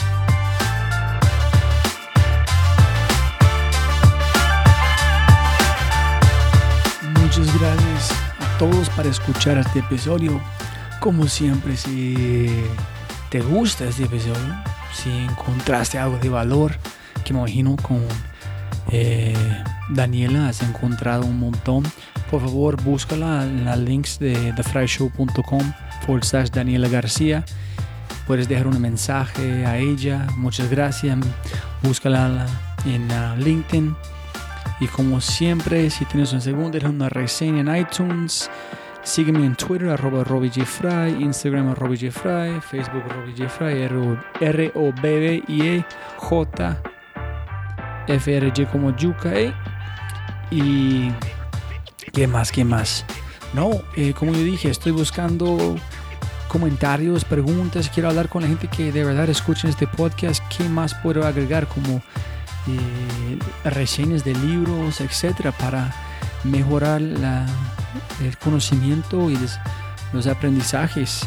Entonces, tienes el segundo, búscame en cualquier network social o inscribir la newsletter y cuéntame todo.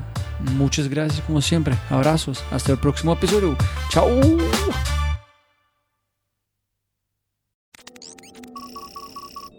Como siempre, siempre puedes ganar más plata, pero no más tiempo. Muchas gracias por escuchar. Antes de terminar, unas cosas importantes para preguntar y mencionar. Número uno, deja una calificación Spotify. Ya, ya, déjala. Literalmente toma segundos y como yo mencioné, el impacto es enorme. Además, estarás garantizado de sentirte increíble el resto del día. También estamos produciendo todo el contenido en YouTube. El canal es espectacular. Tengo mi newsletter Conejo Blanco, las notas del podcast y los enlaces, las transcripciones. Nuestro otro podcast, Matamos Preguntas, escúchalo. Y más se puede encontrar en thefryshow.com. Y si quieres enviarme un mensaje o patrocinar el podcast, puedes enviarme un mensaje usando cualquiera de mis redes sociales con mi nombre a Robbie J. Fry. Gracias, abrazo grande y sigue escuchando.